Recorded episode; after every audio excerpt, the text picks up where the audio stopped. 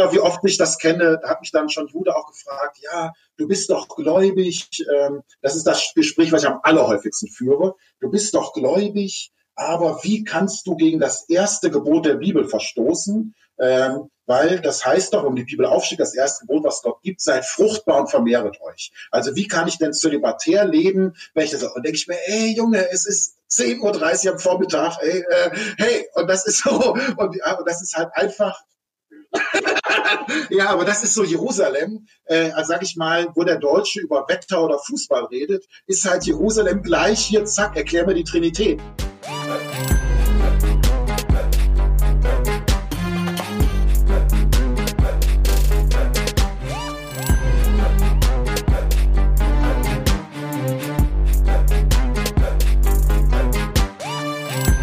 Hallo, heute gibt's die erste Quarantäne-Folge. Ja, wegen Corona.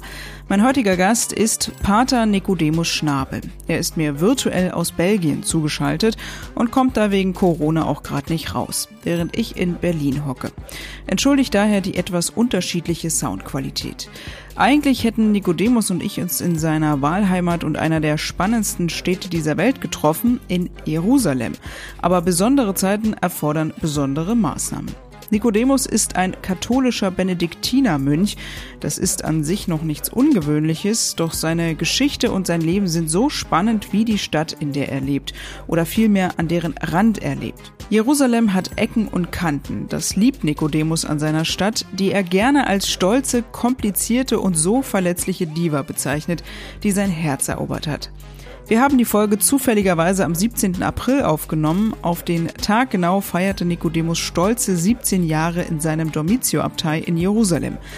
Wie lebt es sich so als katholischer Mönch, als christliche Minderheit in einem Land, in dem sich drei Weltreligionen um den kleinen Fleck Erde seit Jahrhunderten, Jahrtausenden streiten? Wenn orthodoxe Juden ihn zum Schabbat einladen und mit ihm über das Zölibat diskutieren wollen oder sein muslimischer Eisverkäufer mit ihm über die Bibel und den Koran sprechen will. Was macht man den ganzen Tag so als Mönch in Jerusalem? Also vor Corona, so erzählt er, hatte er einen ziemlich vollgepackten Alltag. Jetzt sehnt er sich aber schon ein bisschen nach den sonst sehr, sehr vielen Pilgern und Touristen. Er wurde mal als wichtigster Lobbyist in den Koalitionsverhandlungen 2017-2018 bezeichnet, denn sein Kloster hat's in den Koalitionsvertrag geschafft. Und warum er sich von der Hamas in Gaza Weihrauch, Kerzen und Alkohol besorgen musste, ja, das und vieles mehr erzählt er in der Folge. Und jetzt viel Spaß beim Zuhören. Ja, Nikodemus, ähm, Corona, äh, Quatsch, Corona, ja. Corona verändert, das fängt schon mal gut an. Corona verändert ja einiges, ähm, aber eigentlich ist es ja ganz lustig, weil wir ja eigentlich, also diese Situation, die wir jetzt hier haben, hat ja, wäre ja auch ohne Corona vielleicht so gewesen, weil ich bin ja jetzt hier in Berlin und du bist gerade in Belgien. Warum bist du gerade in Belgien? Ja, ich sag mal, Gott hat Humor. Ne? Also normalerweise, also ist es jetzt nicht komplett ungeplant, dass ich in Belgien bin. Ich wollte hier schon sein, ähm, so ein lang gehegter Wunsch, ähm, weil ich erst wieder ab Sommer in Jerusalem äh, volle Aufgaben übernehme. Vielleicht da muss man kurz zurückblicken. Ich war mal kurzzeitig Oberer meiner Gemeinschaft, Prior Administrator. Das heißt, so Krisenoberer, da hat unser Kloster in Tapka gebrannt und dann ist der Abt zurückgetreten mhm. und dann war ich dann übergangsweise Oberer und dann ist vorgesehen, ein ehemaliger höherer Oberer muss ein Jahr ein Sabbatical machen. Und das habe ich in Berlin gemacht, im Auswärtigen Amt als Berater für Religion und Außenpolitik. Diese Zeit ist rum und jetzt stand halt äh, ja die Frage an, was ist jetzt? Danach. Und dann bin ich halt zurück wieder nach Jerusalem, wo ich hingehöre, und haben dann halt überlegt, ähm, was könnten meine Aufgaben sein und haben halt so festgestellt, so jetzt mitten im Jahr gibt's jetzt eigentlich nicht so richtige Aufgaben, aber mit dem Sommer äh, kann ich wieder halt Aufgaben übernehmen. Und dann war halt der Wunsch, okay, dann nutze ich die Zeit, wenn das möglich ist, was ich eh schon immer mal machen wollte, mein Französisch zu verbessern. Hm weil das ist nämlich die offizielle Amtssprache des lateinischen Patriarchats. Das heißt, die Christen übrigens nicht nur in Jerusalem, du hast ja libanesische Wurzeln, auch da ist es ja noch viel stärker äh, mhm. präsent, ist eben Französisch die Sprache der Christen. Äh, und äh, da habe ich immer gemerkt, ähm, so gut man Englisch kann und äh, so holprig ich auch Arabisch mich verständigen kann, die offiziellen Dokumente, die offizielle Kommunikation läuft auf Französisch. Auch die meisten Ordensleute sind frankophon und können dann leider auch nur Französisch.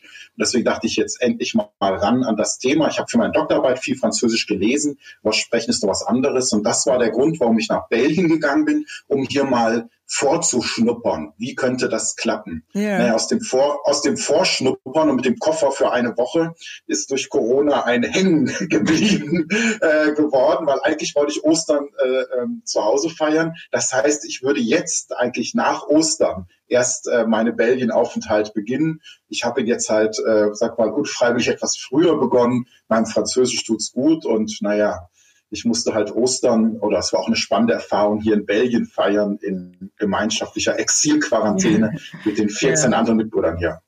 Ja, ja, ich glaube, ähm, ich glaube, Ostern war für viele äh, oder für die ganze Welt ein wenig anders. Ähm, man hatte ja auch dann gerade den Papst Franziskus dann in, etwas einsam in der in der Kirche in Petersdom äh, gesehen und und keiner äh, oder nur so ein paar vereinzelte äh. Kollegen waren vielleicht da. Ich glaube, das war für für alle Beteiligten und ähm, auch für für ich sag mal äh, andere Religionsgemeinschaften, die Ostern theoretisch ja nicht feiern vielleicht oder auch äh, Atheisten etc.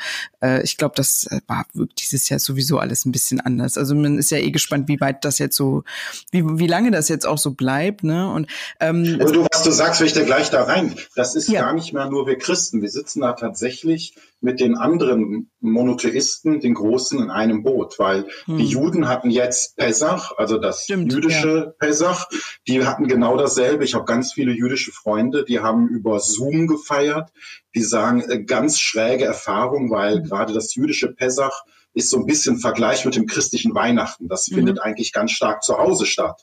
Und da ist die Synagoge gar nicht so wichtig, sondern diese Hausliturgie. Naja, dann haben die Großfamilie, die eigentlich dann so zusammenkommen, wie bei den Christen Weihnachten, die Familie kommt zusammen, ist bei den Juden so Pessach. Naja, die haben dann über Zoom sich zugeprostet und äh, sagen wir auch schräg. Und ich meine, für die Muslime steht jetzt bald Beginn Ramadan an, eigentlich ja. auch ein Monat, wo Jerusalem wirklich quirlig ist und lebendig und die Nacht zum Tag gemacht wird, naja, ich sag mal, die armen Muslime werden wahrscheinlich jetzt auch zu Hause bleiben müssen. Äh, sonst kenne ich das, dass gerade im muslimischen Viertel in Jerusalem äh, Ramadan nachts, da ist also Halligalli. Ne? Und, ja. äh, und das, äh, sag ich mal, so gesehen äh, können wir uns äh, in ökumenischer und interreligiöser Gemeinschaft all die Hände reichen. Wir sitzen da echt alle im selben Boot und leiden da alle das gleiche Schicksal. Das ist eigentlich jetzt die großen, wichtigen Feiern für Juden, Christen, Muslime ja dieses Jahr unglaublich radikal gedimmt werden. Oder jetzt meine östlichen Freunde, die Ostchristen feiern ja jetzt dann eine Woche später Ostern mhm. als wir Westchristen.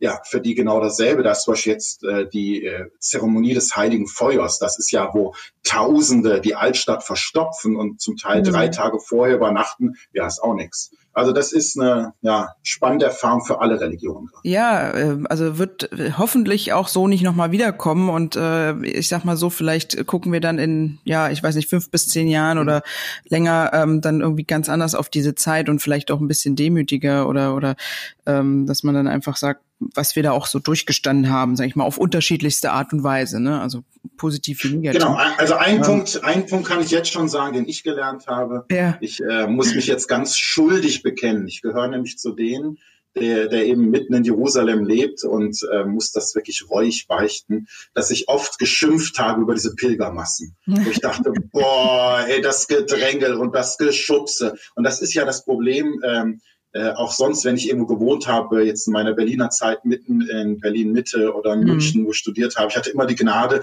immer so im Zentrum zu wohnen. Ich dachte immer, oh, ich will einfach einkaufen. Und diese Touristen äh, verlangsamen mich und, und dachte, oh, hier leben auch Menschen. Genau richtig, hier leben auch Menschen. Jerusalem ist das ja auch so. Ich will einfach ja. nur eine Besorgung machen und ich brauche dann für einen Weg, der eigentlich zehn Minuten bis eine Stunde, weil einfach andere Leute im Weg rumstehen. Natürlich, äh, und dann und dachte ich mir innerlich, ich werde jetzt nie mehr in Zukunft Zukunft schimpfen über Pilger und Touristen, weil die Situation, die jetzt Jerusalem hat, das ist mhm. keine gute Alternative. Dann lieber ein paar zu viel als so wie jetzt. Ja, also äh, ohne, ohne Menschen in, in den, äh, genau. in Gassen. Ja, ich kenne ja auch Jerusalem ganz gut. Ich habe ja da auch mal ähm, einen Monat verbracht, ähm, als ich bei Reuters gearbeitet habe. Das ist jetzt auch schon wieder irgendwie drei, drei, fast vier Jahre her. Ähm, deswegen ist es auch interessant, das natürlich auch von deiner Perspektive mal zu sehen oder überhaupt so verschiedene Perspektiven, weil das wirklich eine sehr spannende, eine sehr spannende Stadt ist und darüber äh, will ich natürlich jetzt auch mit dir reden. Du hast natürlich jetzt auch schon viel ähm, erzählt, vielleicht auch noch mal kurz. Ähm, du arbeitest jetzt seit, ja, oder wie, wie kann man sagen, du arbeitest ähm, seit, ich glaube, über 15 Jahren oder so äh, wohnst du und arbeitest du in der Abtei Dormit Dormitio, sagt man das so? Dormitio? Das sagt mal genau. Also Dormitio ist ein ganz, genau. Also ich bin seit 17 Jahren sogar. Ich bin an einem 17. Ich bin an einem 17. April eingetreten. Ah. Also ah. genau. genau. Das war sozusagen. Jetzt können wir uns glaube ich outen, dass wir dieses Gespräch an einem 17. April führen, so am ja. Donnerstag. Genau. Also wirklich auf den Tag jetzt 17 Jahre.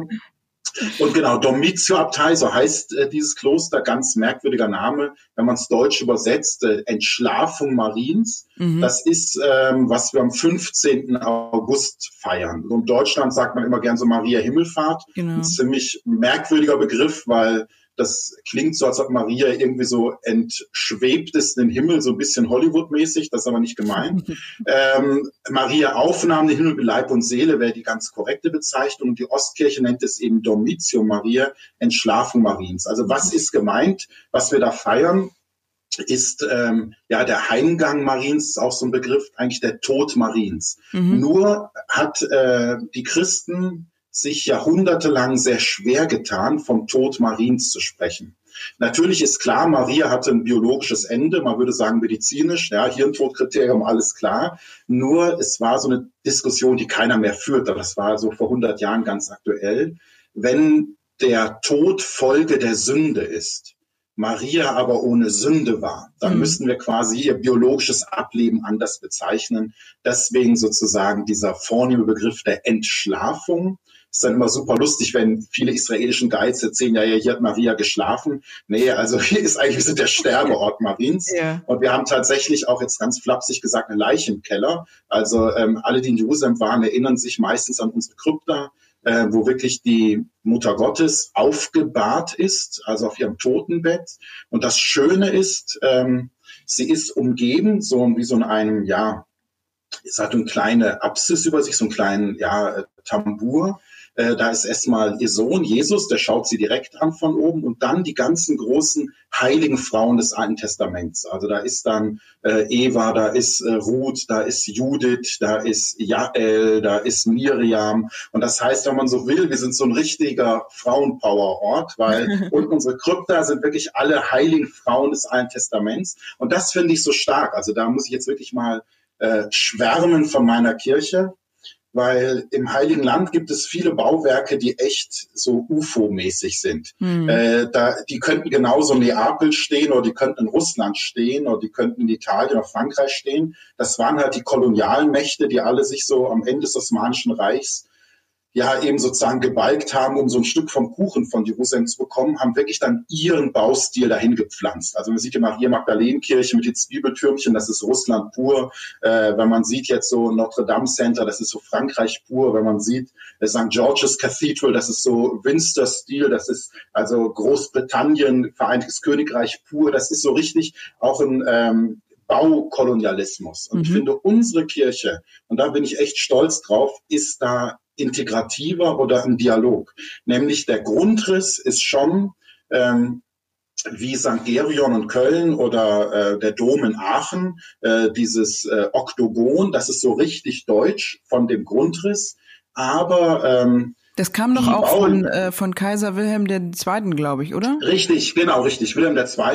Äh, hat 1898, da können wir vielleicht auch noch drauf eingehen. Wir sind nämlich eine Gründung, die, äh, aber vielleicht zu dem Bau noch mal kurz, weil, weil, weil das Spannende ist nämlich, dass wirklich ähm, da äh, Bauleute aus Bethlehem gebaut haben. Und wenn man sieht, die ganze äh, Farbgestaltung und eben auch die ganze Bildprogramm, das ist so richtig äh, palästinensisch Heiliges Land und zum Beispiel unser Glockenturm, das ist ein Reimport eines Minaretts. Das heißt, wir sind richtig so ein Ding, Deutschland trifft das Heilige Land. Auch ja, das das, das äh, hatte ich sowieso noch auf meiner, auf meiner Karte hier, weil äh, das hatte ich nämlich auch gesehen, weil lustigerweise, weil ich eben, das, das ist mir erst so eingefallen, als ich dann die Bilder nochmal gesehen habe ähm, von der Abtei, ähm, dass ich da auch wirklich mal drin war. Und ähm, ich habe das natürlich jetzt nicht so das freut mich.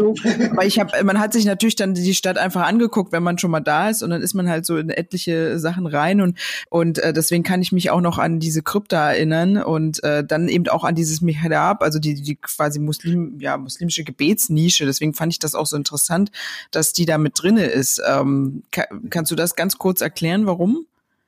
Ja, also das ist, ähm, wir sind, und das ist ja eine ganz schöne Sache, dass Maria, die äh, Mutter Gottes, ähm, ist eine Heilige, die eben nicht nur die Konfession verbindet, also es das heißt nicht nur die Christen verschiedener Konfessionen verbindet. Also bei uns kommen ganz, ganz viele Kopten, Syrer, Äthiopier, Russen, Griechen, äh, eben Katholiken aus der ganzen Welt kommen zu uns. Wir sind also ein so Marienwallfahrtsort für alle Christen, aber eben nicht nur für Christen, sondern wer uns auch heiß und innig liebt, sind viele Muslime. Und gerade aus Indonesien, also wir haben immer ganz viele äh, muslimische Pilgergruppen, weil eben Maria kommt ja auch im Koran vor. Äh, dort sogar die am häufigsten genannte Frau im Koran. Äh, und das heißt also, viele Muslime verehren auch Maria und kommen auch zum Beten zu uns. Und natürlich, wenn man will, aber die haben dann nicht so das Bedürfnis. Maria war natürlich vom Anfang bis zum Ende ihres Lebens Jüdin. Natürlich verehren wir auch eine große Jüdin, aber da müssen wir ehrlicherweise sagen, also Juden habe ich jetzt noch nicht beten sehen bei uns, aber vom Prinzip her sind wir ein Ort, der für alle drei Religionen ähm, offen steht. Und natürlich auch, äh, wir haben ja sehr, sehr viele Konzerte, sehr viele Lesungen, machen sehr viel Kulturprogramm. Äh, da kommen natürlich auch viele total säkulare. Ja, das ja. heißt also ein bisschen, was wir versuchen, so ein offener Ort zu sein. Wir sind ja auch genau zwischen West- und Ost-Jerusalem, dass wir sagen, Jerusalem ist so oft äh, in Schubladen. Das heißt also, hier bist du Palästinenser, bist du Israeli, bist du Jude, bist du Christ, bist du Muslim und so weiter, dass wir sagen, egal was du bist, wer einfach ins Konzert will, wer eine Lesung will, wer unsere Kirche besuchen will. Wir fragen nicht äh, nach dem Hintergrund, nach dem Motto, was bist du, sondern du bist Mensch, herzlich willkommen, mhm. fühl dich ja wohl. Ja, das klingt ja auch dann ähm, eben sehr offen und äh, sehr tolerant, wie ja eigentlich auch die Stadt irgendwie dann am, finde ich, ähm, ja doch irgendwie auch ist. Ich meine, wenn man sich überlegt, dass da die ganz, ich sage jetzt mal, großen Weltreligionen so aufeinandertreffen und sich natürlich so um ein, ja, kleine kleinen Bereich streiten seit, äh, ja, wer, ich möchte gar nicht sagen, wie lange schon, aber das ist nochmal ein anderes Thema, da kommen wir auch gleich nochmal drauf. Ich will ähm, jetzt nochmal so ganz allgemein auch fragen, ähm, du, genau, also du kommst ja aus Deutschland, aus Stuttgart habe ich gelesen, ähm, mhm. bist jetzt seit 17 Jahren im äh, Benedikter, Benediktinermönch, so, Entschuldigung. Richtig. Und äh, eben dazu jetzt äh, ja, seitdem in Jerusalem. Wie bist du denn überhaupt nach Jerusalem gekommen? Ich meine, es hätte ja auch überall, überall woanders sein können. Na gut, man braucht erstmal so eine doppelte Verrücktheit, doppelte Verliebtheit, doppelte Berufung, wie man das immer nennt, als Benediktiner, weil wir sind ein Orden im Gegensatz zu den anderen Orden. Ich sage immer, dieses postmoderne Zeug aus dem zweiten Jahrtausend, so wie Franziskaner, Dominikaner sind ja mhm. alles aus dem 11., 12. Jahrhundert. Wir sind schon aus dem 6. Jahrhundert. Äh, wir ticken so wie die ganzen Ostmönche. Also das heißt, wie die koptischen Mönche, die syrischen Mönche, äthiopischen Mönche, griechischen Mönche. Das heißt, wir klopfen an ein konkretes Kloster. Wir sagen hier, das Kloster, hier möchte ich leben, hier möchte ich immer noch begraben werden. Das heißt, wir brauchen immer diese doppelte Entscheidung. Einerseits dieser Way of Life, der ist relativ ähm, vergleichbar bei allen Mönchen und Nonnen auf der Welt. Das ist immer stark rhythmisiert, Gebet, Arbeit, Studium unter Regel und Abt, also gemeinschaftlich beten, gemeinschaftlich essen und so weiter. Äh, und dann aber immer einen konkreten Ort. Das heißt, mhm. ähm, immer eine Frage, die mir gestellt wird und äh, die keine jetzt ähm, äh, sinnvolle Frage an Benediktiner ist, ja, wo ich denn als nächstes, welches Kloster ich denn als nächstes gehe. Natürlich bin ich jetzt so ein Beispiel, klar, ich bin durchaus etwas mobiler, bin auch so ein bisschen der Außenminister unseres Klosters, bin ja jetzt gerade auch am belgischen Kloster, aber das sind immer Ausnahmen für eine gewisse Zeit. Also ich will ja hier nicht Mönch in Belgien werden, ich bin hier, um Französisch zu lernen und spätestens im Sommer, wenn Corona vorbei ist, hoffe ich, werde ich wieder mich in den Flieger setzen und zurück in mein zu Hause nach Jerusalem fahren. Du wärst ja eigentlich und, schon längst wieder da. ja, ja, ja, aber es ist so. Aber ich sage immer, Selbstmitleid bringt mir gar nichts. Ja. Die Chance nutzen. Und wie gesagt, beim Französisch tut's gut. Ja, okay. Genau. Also du hast dich sozusagen für ähm, Jerusalem entschieden und wirst dort dann. Ja, ich kann das auch sagen. Ich kann das vielleicht auch äh, sagen, weil die, die Antwort schuldig der jetzt, habe ich nur gesagt. Also Jerusalem, äh, genau, das war ähm, vielleicht von meinem Hintergrund ich komme aus einer Künstlerfamilie, also ich bin in Stuttgart geboren, bin aber 14 Mal umgezogen, weil meine Mutter Schauspielerin ist und wie gesagt Scheidungskind und dann war das immer so von Bühne zu Bühne und dann war mein Ziehvater äh, selbst auch ein Künstler, dann habe ich auch mal gewohnt in einer umgebauten Schule, umgebauten Mühle, umgebauten Autowerkstatt und so. Also man kann sich meine Kindheit äh, so alternativ wie nur möglich vorstellen, dann ist man sehr nah dran.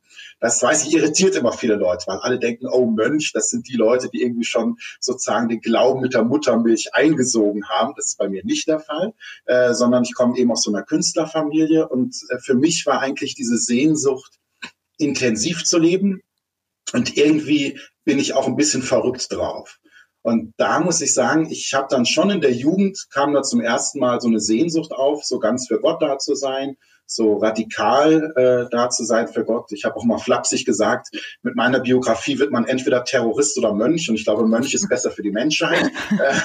und äh, und äh, ja, und, äh, und da habe ich gemerkt, so das reizt mich. Und dann habe ich aber gemerkt, nee, mit meiner äh, Biografie und meinem, wie ich so drauf bin, brauche ich einen Ort, der, sag ich mal, ähnlich verrückt ist wie ich selbst. Mhm. Und da hat Jerusalem und ich uns gefunden. Und, und da muss ich sagen, äh, es ist ein Ort, den ich liebe. Und das muss ich wirklich sagen.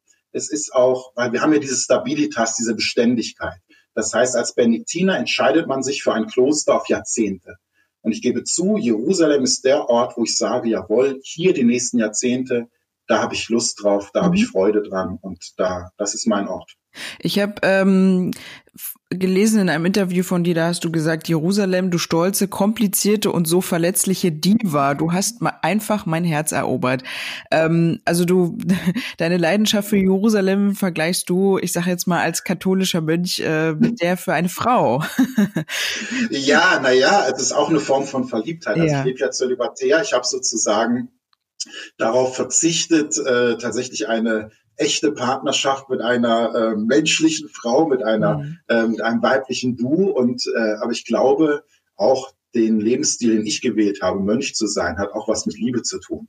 Also ich bin ja jetzt nicht irgendwie äh, vor den Frauen geflohen und äh, vor einem Leben nee. in der Welt, weil ich das alles so furchtbar finde. Erst denken ja manche Leute, muss man immer sagen. Nee, das, so wollte ich das gar nicht, auch gar nicht von dir ausdrücken, um Gottes Willen. Es ist ja eher so, glaube ich, äh, wahrscheinlich verständlich, dass du sagst, äh, komplizierte und verletzliche Diva, weil Jerusalem ja als, als Stadt als solches ja auch, ähm, ja, äh, vielleicht auch so zu, zu begreifen oder zu ver verstehen ist, weil es es halt wirklich sehr kompliziert ist, finde ich. Also als ich da war, ähm, äh, man hat diese drei Weltreligion, also es ist, ähm, ich habe das auch gemerkt, als ich dort war und dann auch äh, mit mit äh, vielen Israelis äh, gesprochen habe, für die das teilweise manchmal so war, dass sie dass sie gesagt haben, das ist mir einfach viel zu viel Religion, es ist viel zu kompliziert, ähm, äh, es dreht sich nur um das eine und und und die die sind dann immer ganz oft dann auch einfach raus äh, nach Tel Aviv, wo es natürlich sich überhaupt nicht drum dreht. Also es war halt finde ich sehr interessant, weil irgendwie das in Jerusalem auch immer so in der Luft hing, fand ich ganz ehrlich. Ähm, und äh, das das war ja auch das Spannende an an, an diesen an, die, an dieser Stadt oder auch an diesem Land und dass das diese diese Unterschiede zu zu merken. Deswegen fand ich das jetzt auch so witzig, dass du das so so mal gesagt hast, du komplizierte und so verletzliche Diva, weil irgendwie eine Diva ist ja auch etwas, was auch irgendwie stolz auf sich ist, sehr selbstbewusst ist, ähm, aber eben auch so seine Eigenheiten hat. Und das würde ich jetzt mal Jerusalem auch so zuschreiben. Ähm, ne? Also deswegen. Ja, absolut. Also du, also du verstehst mich da komplett. Das, das ist genau mein Gefühl. Weil ich habe auch immer, ich habe ja so ein Buch geschrieben zu Hause im Niemandsland vor ein paar Jahren, ja. wo ich auch versuche, das so ein bisschen mal meine Liebe zu Jerusalem, weil ich fühle mich da oft missverstanden. Also ich bin ja jetzt weder in Jerusalem weil ich jetzt sage, so ja, ich möchte dort leben, wo die Bibel ist. Das ist auch ein Aspekt, aber nicht der wichtigste. Ich bin jetzt aber auch nicht in Jerusalem, weil ich sage, ja, ich möchte irgendwie im Nahostkonflikt leben, weil ich brauche meinen täglichen Adrenalinspiegel. Das mhm. ist auch nicht der Fall. Sondern ich habe versucht zu beschreiben, es hat was mit Liebe zu tun. Und zum Beispiel Tel Aviv, eine Stadt, wo ich auch super, super häufig bin, weil ich äh, jahrelang ähm, auch verantwortlich war für die deutschsprachige katholische Auslandsseelsorge. Das heißt, ich war lange Pfarrer für alle deutschsprachigen Katholiken. Da habe ich immer am Samstag äh, Gottesdienst gefeiert, äh, ja, als Sonntagsgottesdienst, weil der mhm. Sonntag ist ja ein Israel normaler Arbeitstag, deswegen habe ich am Samstag mal gefeiert. Ja. Das heißt, ich war immer einmal ähm, die Woche in Tel Aviv. Und Tel Aviv ist für mich halt so, ich sage so, wie die, wie die beste Freundin. Das ist total entspannt, da kann man die Füße hochlegen, da kann man ganz unverklemmt, ganz locker sein. Aber eben, das ist halt so Friendzone, ne? Das ist yeah. so, da, da knistert nichts. Und, und für mich ist Jerusalem halt, äh, ja, das ist die Faszination, aber eben, genau, aber auch keine Stadt. Ich habe das dann mit Rom verglichen. Rom ist halt traumhaft schön. Rom ist sozusagen Liebe auf den ersten Blick, aber irgendwo sage ich mal auch ein bisschen langweilig. Jetzt bin ich ganz gemein. Und, und Jerusalem ist halt wirklich so eine Diva, die hat das gar nicht nötig, dass ich sie toll finde. Sie weiß, dass sie toll ist und äh, sie muss man immer wieder täglich neu erobern und eine unglaublich komplizierte Stadt und ich muss sagen, das triggert mich total und das ist genau die Stadt, die ich liebe. Ich glaube, das ist so so so ein bisschen dieses, ähm, man verliebt sich immer als Mädchen in die Bad Boys, so vielleicht vielleicht das Bad Girl, keine Ahnung, ist jetzt vielleicht auch ein blöder Spruch, aber so ein nee, bisschen super, etwas, super. was so mit, du, Jerusalem hat so Ecken und Kanten. Ich glaube, das ist ja auch dann das Interessante, weil du jetzt auch sagst, Rom ist so ein bisschen langweilig, ist zwar schön, aber irgendwie auch langweilig genau. und äh, was, was, soll man genau. dann, dann sozusagen, ne? Dann hat man nicht so, genau. wo man so anecken kann und Jerusalem, glaube ich, bietet da äh, viel Möglichkeiten. Genau. Und du, genau, du lebst eben in diesem, in dieser Abtei und das ist ja auch ein sehr besonderer Ort und zwar aus, ja, aus unterschiedlichen Gründen und zum Beispiel, was ich auch eben interessant fand, es liegt natürlich am Rand der Altstadt, aber irgendwie so ein bisschen mhm. völkerrechtlich gesehen im Niemandsland. Ähm, was, was genau heißt das? Weil du hast es ja auch gerade gesagt in deinem Buch, dass du das so genannt hast. Ähm, warum ist das jetzt genau. quasi Niemandsland, wenn du das mal so kurz beschreiben kannst? Gut, natürlich, wenn man jetzt Donald Trump fragt, der würde da jetzt sagen, nö, wo ist Niemandsland? Ich sag mal, ich sag mal, das internationale Völkerrecht, dem sich auch Deutschland, die Europäische Union, wie auch der Heilige Stuhl verpflichtet fühlt, also die katholische Kirche. Das ist jetzt mein Bezugspunkt. Ähm, ich lasse jetzt mal gewisse Meinungen, die es auch noch gibt auf der Welt außen vor. Ja. Ich bin da durch, durch Europäer. Und da ist einfach für uns die Zwei-Staaten-Lösung. Wir äh, hoffen und glauben ja immer noch daran und ich glaube auch, äh, sie ist immer noch die menschengerechteste Lösung. Sie ist nicht toll, sie ist nicht super, mhm. äh, aber ich glaube im Sinne der beiden großen Bedürfnisse, nämlich dem Sicherheitsbedürfnis der Israelis und dem Freiheitsbedürfnis der Palästinenser, äh, kommt, glaube ich, die Zwei-Staaten-Lösung äh, am besten entgegen. Mhm. Und, und wenn wir über die Zwei-Staaten-Lösung reden, ist eben halt die Grundlage immer die sogenannte grüne Linie. Das heißt, das ist die Situation äh, vor dem ähm, ja, 67er Krieg oder die Situation nach dem 48er Krieg. Also wenn wir immer sagen, die Grenzen von 67, wenn das immer so in den Medien auch so gesagt wird, das sind die, das ist die grüne Linie. Und diese grüne Linie äh, besagt einfach, äh, wie weit äh, beim 48er Krieg die israelische Armee vorgerückt ist und wie weit die jordanische Armee. Und das ist bei der Altstadt sehr, sehr klar. Also Jordanier mhm. haben die Altstadt gehabt. Das heißt, die Altstadtmauer ist die eine grüne Linie. Wenn ich in die Altstadt gehe, gehe ich quasi in einen künftigen äh, Staat Palästina. Äh, und Westjerusalem ist ganz klar Israel mhm. unumstritten. Genau. Und jetzt ist die Frage, es gibt dazwischen halt sozusagen, die grüne Linie ist halt eben keine Linie, sondern sie kennt halt eine Bufferzone, ein Niemandsland, quasi ein Gebiet, wo sich sozusagen die Schützen gegenüber lagen oder standen und das eben von keiner Seite erobert wurde. Das ist ein relativ zum Teil ähm, ja gar nicht mal so kleines Areal, so 200, 300 Meter breit. Das ist zum Beispiel, wer ähm, wer Jerusalem kennt, das King David Hotel ist mhm. zum Beispiel ganz klar Jerusalem. Aber wenn man sieht, die Altstadt ist Ostjerusalem. Aber dazwischen, dieses ganze Gebiet, als Mishkenot Shanim oder Yemen Moschee heißt, das ist alles äh, dieses Niemandsland, also gar nicht so klein.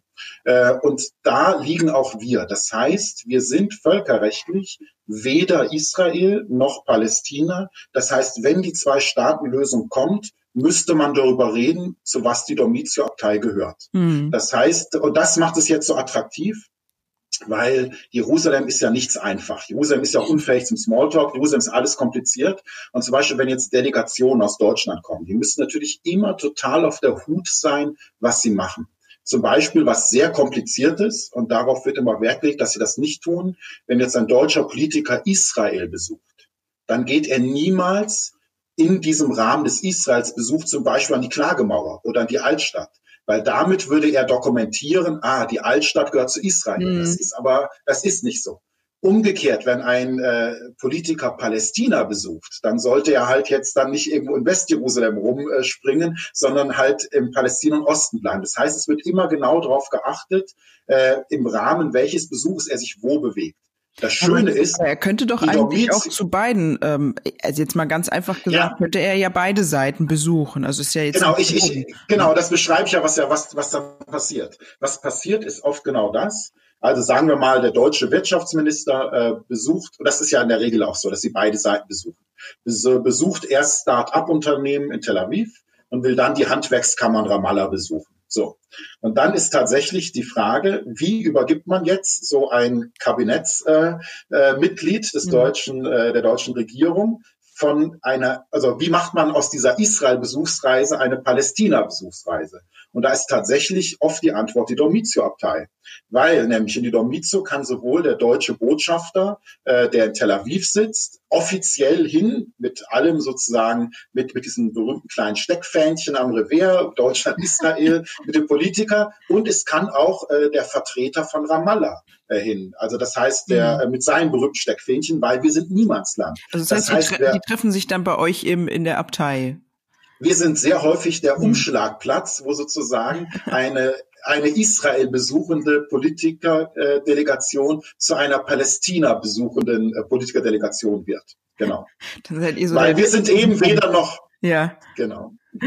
Dann das, das, das äh, ja die Grauzone sozusagen so ein bisschen mhm. und ähm, ist ja dann auch äh, ganz interessant, dass man sich dann da so äh, irgendwie in der Mitte trifft vielleicht. Also ja genau. Und wir ähm, haben auch schon, das kann ich glaube ich auch verraten, ohne jetzt da zu sehr Geheimnisse preiszugeben. Unsere Situation hat natürlich auch schon sehr oft Treffen ermöglicht, mhm. wo genau beide Seiten kommen. Also wenn zum Beispiel auch Gast, wenn deutsche Politiker sagen, wir möchten gern Zivilgesellschaft treffen oder wir möchten gern äh, Leute von beiden Seiten treffen, dann sind gerade wir auch der optimale Ort. Weil wir sind ein Ort, wo eben beide Seiten hinkommen können.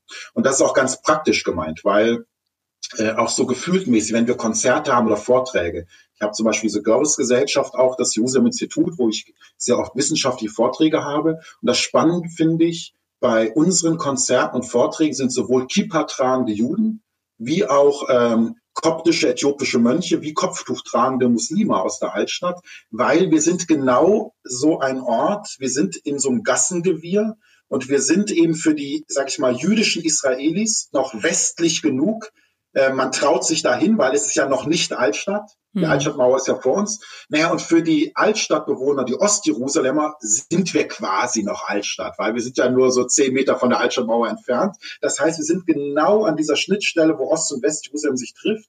Und zu uns kann man gehen, ohne jetzt sozusagen sich zu outen. Weil wenn zum mhm. Beispiel die Hebräische Universität etwas macht, dann geht in der Regel kein Palästinenser hin. Wenn die Al-Quds-Universität was macht, geht in der Regel kein Israeli hin. Wir sind wirklich so ein Ort so zwischen allen Stühlen und ich finde das auch unsere Berufung bisschen. Ja, ja, das klingt natürlich äh, sehr offen und tolerant und das ist natürlich auch super und ich glaube, sowas sollte man auch in jeglicher Form immer fördern. Jetzt mal ganz praktisch oder ganz allgemein. Ähm, ich meine, wir, wir, wir machen ja jetzt hier gerade so eine Quarantäne mit sehr, sehr viel Abstand äh, Aufnahme ähm, über ein Programm, so da, weil du jetzt eben in Belgien, ich in Berlin und ähm, ich hatte ja mal die, die, die, die verrückte Idee, auch mal wieder nach Jerusalem zu kommen und dass wir uns dann eigentlich da treffen, was ja eigentlich viel schöner gewesen wäre, ähm, was ich aber gesagt habe, was wir auf jeden Fall noch nachholen werden. Also es gibt auf, ja, jeden, Fall noch, auf jeden Fall noch Part zwei, äh, wenn man dann irgendwann hoffentlich mal wieder reisen kann und Israel auch offen ist und äh, überhaupt, dass man das einfach wieder äh, sicher machen kann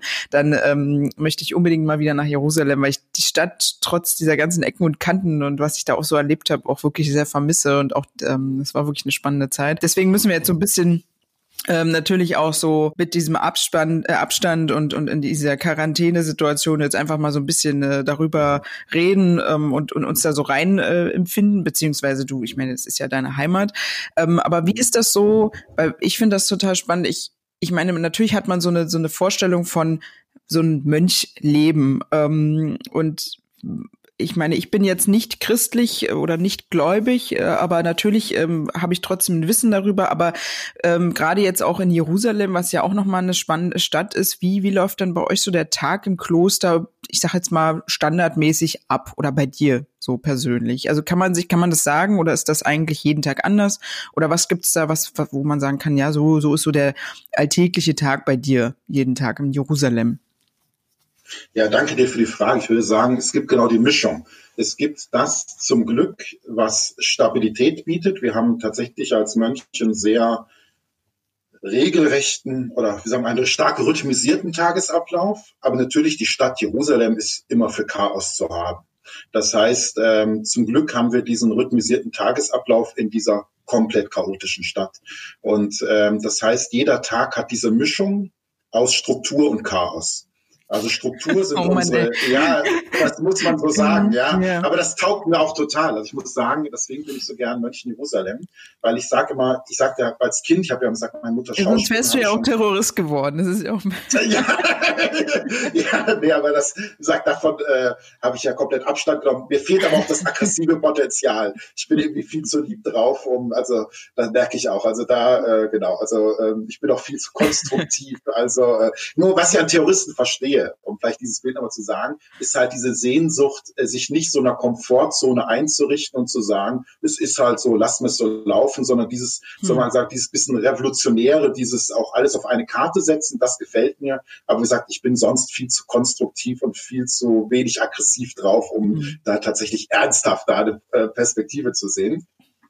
Aber ähm, nochmal, also zu Josem, also das ist genau, ähm, ich habe ja als Kind eben schon früh auf der Bühne gestanden und kenne immer dieses Stand- und Spielbein. Das heißt also, man macht ja Zuschauer total hibbelig, wenn man sozusagen da nur hin und her äh, läuft. Da macht man die Leute unruhig. Wenn man halt also mit zwei Standbeinen steht, dann, naja, dann schläfert man ein, dann ist man so festgegossen. Und das Beste ist ja so ein Standbein, ein Spielbein. Und das ist für mich genau Jerusalem. Mein Standbein, also das, was wirklich äh, Halt gibt, ist mit meinen Brüdern die strukturierte Gebet. Und das ist eben, das fängt an ähm, um 6 Uhr morgens ist die erste Gebetszeit. Das ist so Vigil und Laudes, das ist so die langen Geschichtspsalmen, äh, das das Morgenlob. Äh, wir singen übrigens alles, also ist ganz schön. Wir singen mhm. also den ganzen Tag. Ähm, dann ist eine welcher, ganz kurze Pause. In, in, welcher Sprache ist das dann alles? Auf Deutsch, auf Deutsch, ja. Das mhm. ist auch vielleicht interessant. Ähm, viele denken, äh, wir würden das auf Latein machen. Wir machen mhm. ganz wenig Latein, das gibt es auch, aber das meiste ist Deutsch, weil eben wir sind vom deutschen Kaiser Wilhelm II. gegründet und wir sind auch so in der Wahrnehmung in Jerusalem so die deutschen Katholiken. Mhm. Wir sind auch sozusagen der Anlaufpunkt für die Deutschsprachigen. Das ist aber so, wenn wir die Sprache wechseln würden, also Englisch machen die Jesuiten, Französisch machen die Dominikaner, Italienisch die Franziskaner. Das heißt auch Jerusalem, das ist, sag mal, der Kuchen ist sprachlich aufgeteilt. Wenn wir jetzt Deutsch wechseln würden, dann hätten die Deutschen niemanden mehr. Und umgekehrt würden wir äh, anderen Konkurrenz machen. Das heißt, wir sind so ein bisschen tatsächlich so für die deutschsprachige Welt der Anlaufpunkt. Mhm. Neben der Erlöserkirche, die evangelische, die natürlich dann auch deutschsprachig ja. ist. Ähm, und wie gesagt, also wir haben dieses 6 äh, Uhr, dieses erste Gebet, Psalmen, mit den Mitbrüdern zusammen, gemeinsam vor Gott stehen. Das finde ich immer sehr motivierend, weil ich bin absoluter Nachteule. Wenn ich dann morgens aus dem Bett kämpfe, ich denke immer, oh Gott, der Wecker, das kann nicht sein. Es ist ein großes Vorurteil, dass Leute denken, äh, ich wäre ja als Mönch jemand, der den Morgen liebt. Nein, auch nach 17 Jahren. Auch nach 17 Jahren ist der Wecker mein Gegner. Das ist mein erster Kampf, den ich bestehe jeden Morgen. Kann das, kann das nachvollziehen. Muss teilweise noch früher aufstehen, von daher. Ja, ja, ich weiß, für mich um sechs schon noch, ja, Mittag. Na, wie gesagt, also da habe ich mich ja. bis heute nicht dran gewöhnt. Das ist tatsächlich auch, wenn der Wecker mal ausfällt, wenn mal so ein Stromausfall, dann schlafe ich aber wie ein Baby. da kriege ich nichts mit. Also das, wie gesagt, also dann, aber was mich motiviert um 6 Uhr, wenn man dann ins Gesicht der anderen Mönche schaut, denke ich, na, ich bin nicht alleine hier. Das gibt dann sozusagen mhm. wieder so das Gefühl, okay, die haben sich aus dem Bett gekämpft, also los geht's. Und dann tatsächlich, äh, wenn man dann wirklich vor Gott steht, in diesem Morgengrauen, da morgen, das ist schon schön. Dann kommt um 7 Uhr die Eucharistiefeier, also die Heilige Messe. Dann gibt es äh, Frühstück. Ja, das machen wir im, im, Schweigen ganz still. Das ist wie so ein Buffet, da mummelt jeder in sich rein. Was ich auch sehr angenehm finde, weil ich finde, morgens sich unterhalten beim Frühstück ist gar nicht meins. Also da kommt mir Klosterleben ganz entgegen. Äh, und dann ist halt einfach Arbeit. Und das bedeutet halt, und da beginnt jetzt schon das Chaos, weil das kann halt alles Mögliche sein. Ja. Das ist zum Beispiel bei uns sehr häufig, dass einfach Pilger da sind und Menschen da sind. Also wir haben, um mal so eine Zahl zu sagen, an einem normalen Tag 5000 Besucher. Das oh, heißt, da kommt natürlich jemand, der sagt, ja, kann ich mal einen Pater sprechen, ich möchte beichten. Oder kann jemand meinen Rosenkranz segnen. Oder wir haben ganz viele, das ist ja ein Trend, der zunimmt, so Fußpilger und Fahrradpilger, die auf einmal dann dastehen und sagen, sie sind irgendwie seit einem Jahr unterwegs, total durchgeschwitzt, können sie irgendwie duschen, irgendwie übernachten und so. Und das sind alles so Sachen, man weiß nie, was passiert. Und natürlich auch viele äh, ja, Besuchergruppen. Das heißt, die Besucher wollen mit uns ja interagieren. Viele sagen auch, ob sie ein Gespräch haben können, auch als Gruppe und so weiter. Das heißt, da weiß man eigentlich nie, was auf einen zukommt. Ähm, und dann gibt es natürlich die verschiedenen Arbeiten. Das ist natürlich jetzt sehr äh, von einfach Frühstück abräumen und spülen bis hin Zeleratur, äh, äh, Finanzgeschichten, ähm, äh, bis natürlich wissenschaftlich arbeiten, bis Weihrauch herstellen, bis in der Cafeteria sein, im Laden sein, äh, bis im Garten sein. Natürlich jetzt Mitbrüder mit den verschiedensten Aufgabenbereichen, äh, die dann auf einen warten. Und da ist Jerusalem, sagt immer für eine Überraschung gut. Wir sind eben Ort, der sehr stark offen ist für die Menschen und die Menschen überraschen einen immer wieder mit äh, ihren Anliegen. Dann ist so ein Mittags, äh, äh, Block, der sehr klein ist, so eine kurze Mittagshores, wieder ein kurzes Gebet, Viertel nach zwölf und dann Mittagessen. Und das ist vielleicht für viele Menschen äh, interessant, wie wir essen, weil wir essen im Schweigen und ein Mitbruder liest vor. Wir haben Tischlesung, der ist dann danach alleine mit dem, der bedient hat. So ist auch ganz schön, so hat man quasi eine Art Hörbuch. Man liest also viele Bücher, die man sonst nicht lesen würde, kriegt man vorgelesen, ist ganz nett. Äh, dann ist so eine kurze Siesta, da haben wir tatsächlich eine Kultur für. Wir sind im Orient, das heißt, es ist absolut legitim, sich da einfach mal eine halbe Stunde hinzulegen und zu schlafen. Ich finde das auch sehr angenehm. Ich finde, das ist auch eine Kultur, die würde auch Europa gut tun. Immer dieses komplette Durchhetzen muss gar nicht sein. Mal so kurz äh, Siesta und dann nach der Siesta ist wieder Arbeit. Und dann kommt wieder der Abendblock, der beginnt um 18 Uhr mit der Vesper. Das heißt wieder so das Abendlob. Dann äh, ist nochmal so eine Zeit äh, für sich Bibel zu lesen, für sich privat zu beten. Dann ist Viertel nach sieben Abendessen, dort wieder mit Lesung oder Musik. Und dann ist so die Rekreation. Das heißt, da sitzen wir uns alle zusammen, erzählen, wie der Tag war, tauschen uns ein bisschen aus. Wenn es was zu feiern gibt, gibt es auch einen Schnaps, dann, wenn jemand Namenstag hat, Geburtstag, wie sonst was. Dann 20 Uhr komplett und dann geht's theoretisch ins Bett aber de facto aber ist du bist ja eine Nachteule. Also genau, ich arbeite noch viel äh, danach, äh, mache viel E-Mails. Oft gibt es auch Abendtermine. Also es gibt auch eine Sache, die ich sehr häufig mache. Deswegen, äh, seit ich in Jerusalem bin, verstehe ich auch oft so ein bisschen die deutschen Juden äh, und muss dann mal schmunzeln, äh, wenn man so eine Minderheit ist in einem Land. Hm. Weil oft sind so Podien, wo dann die sagen, ja, wir haben einen Juden und Muslim, wir brauchen noch einen Christen.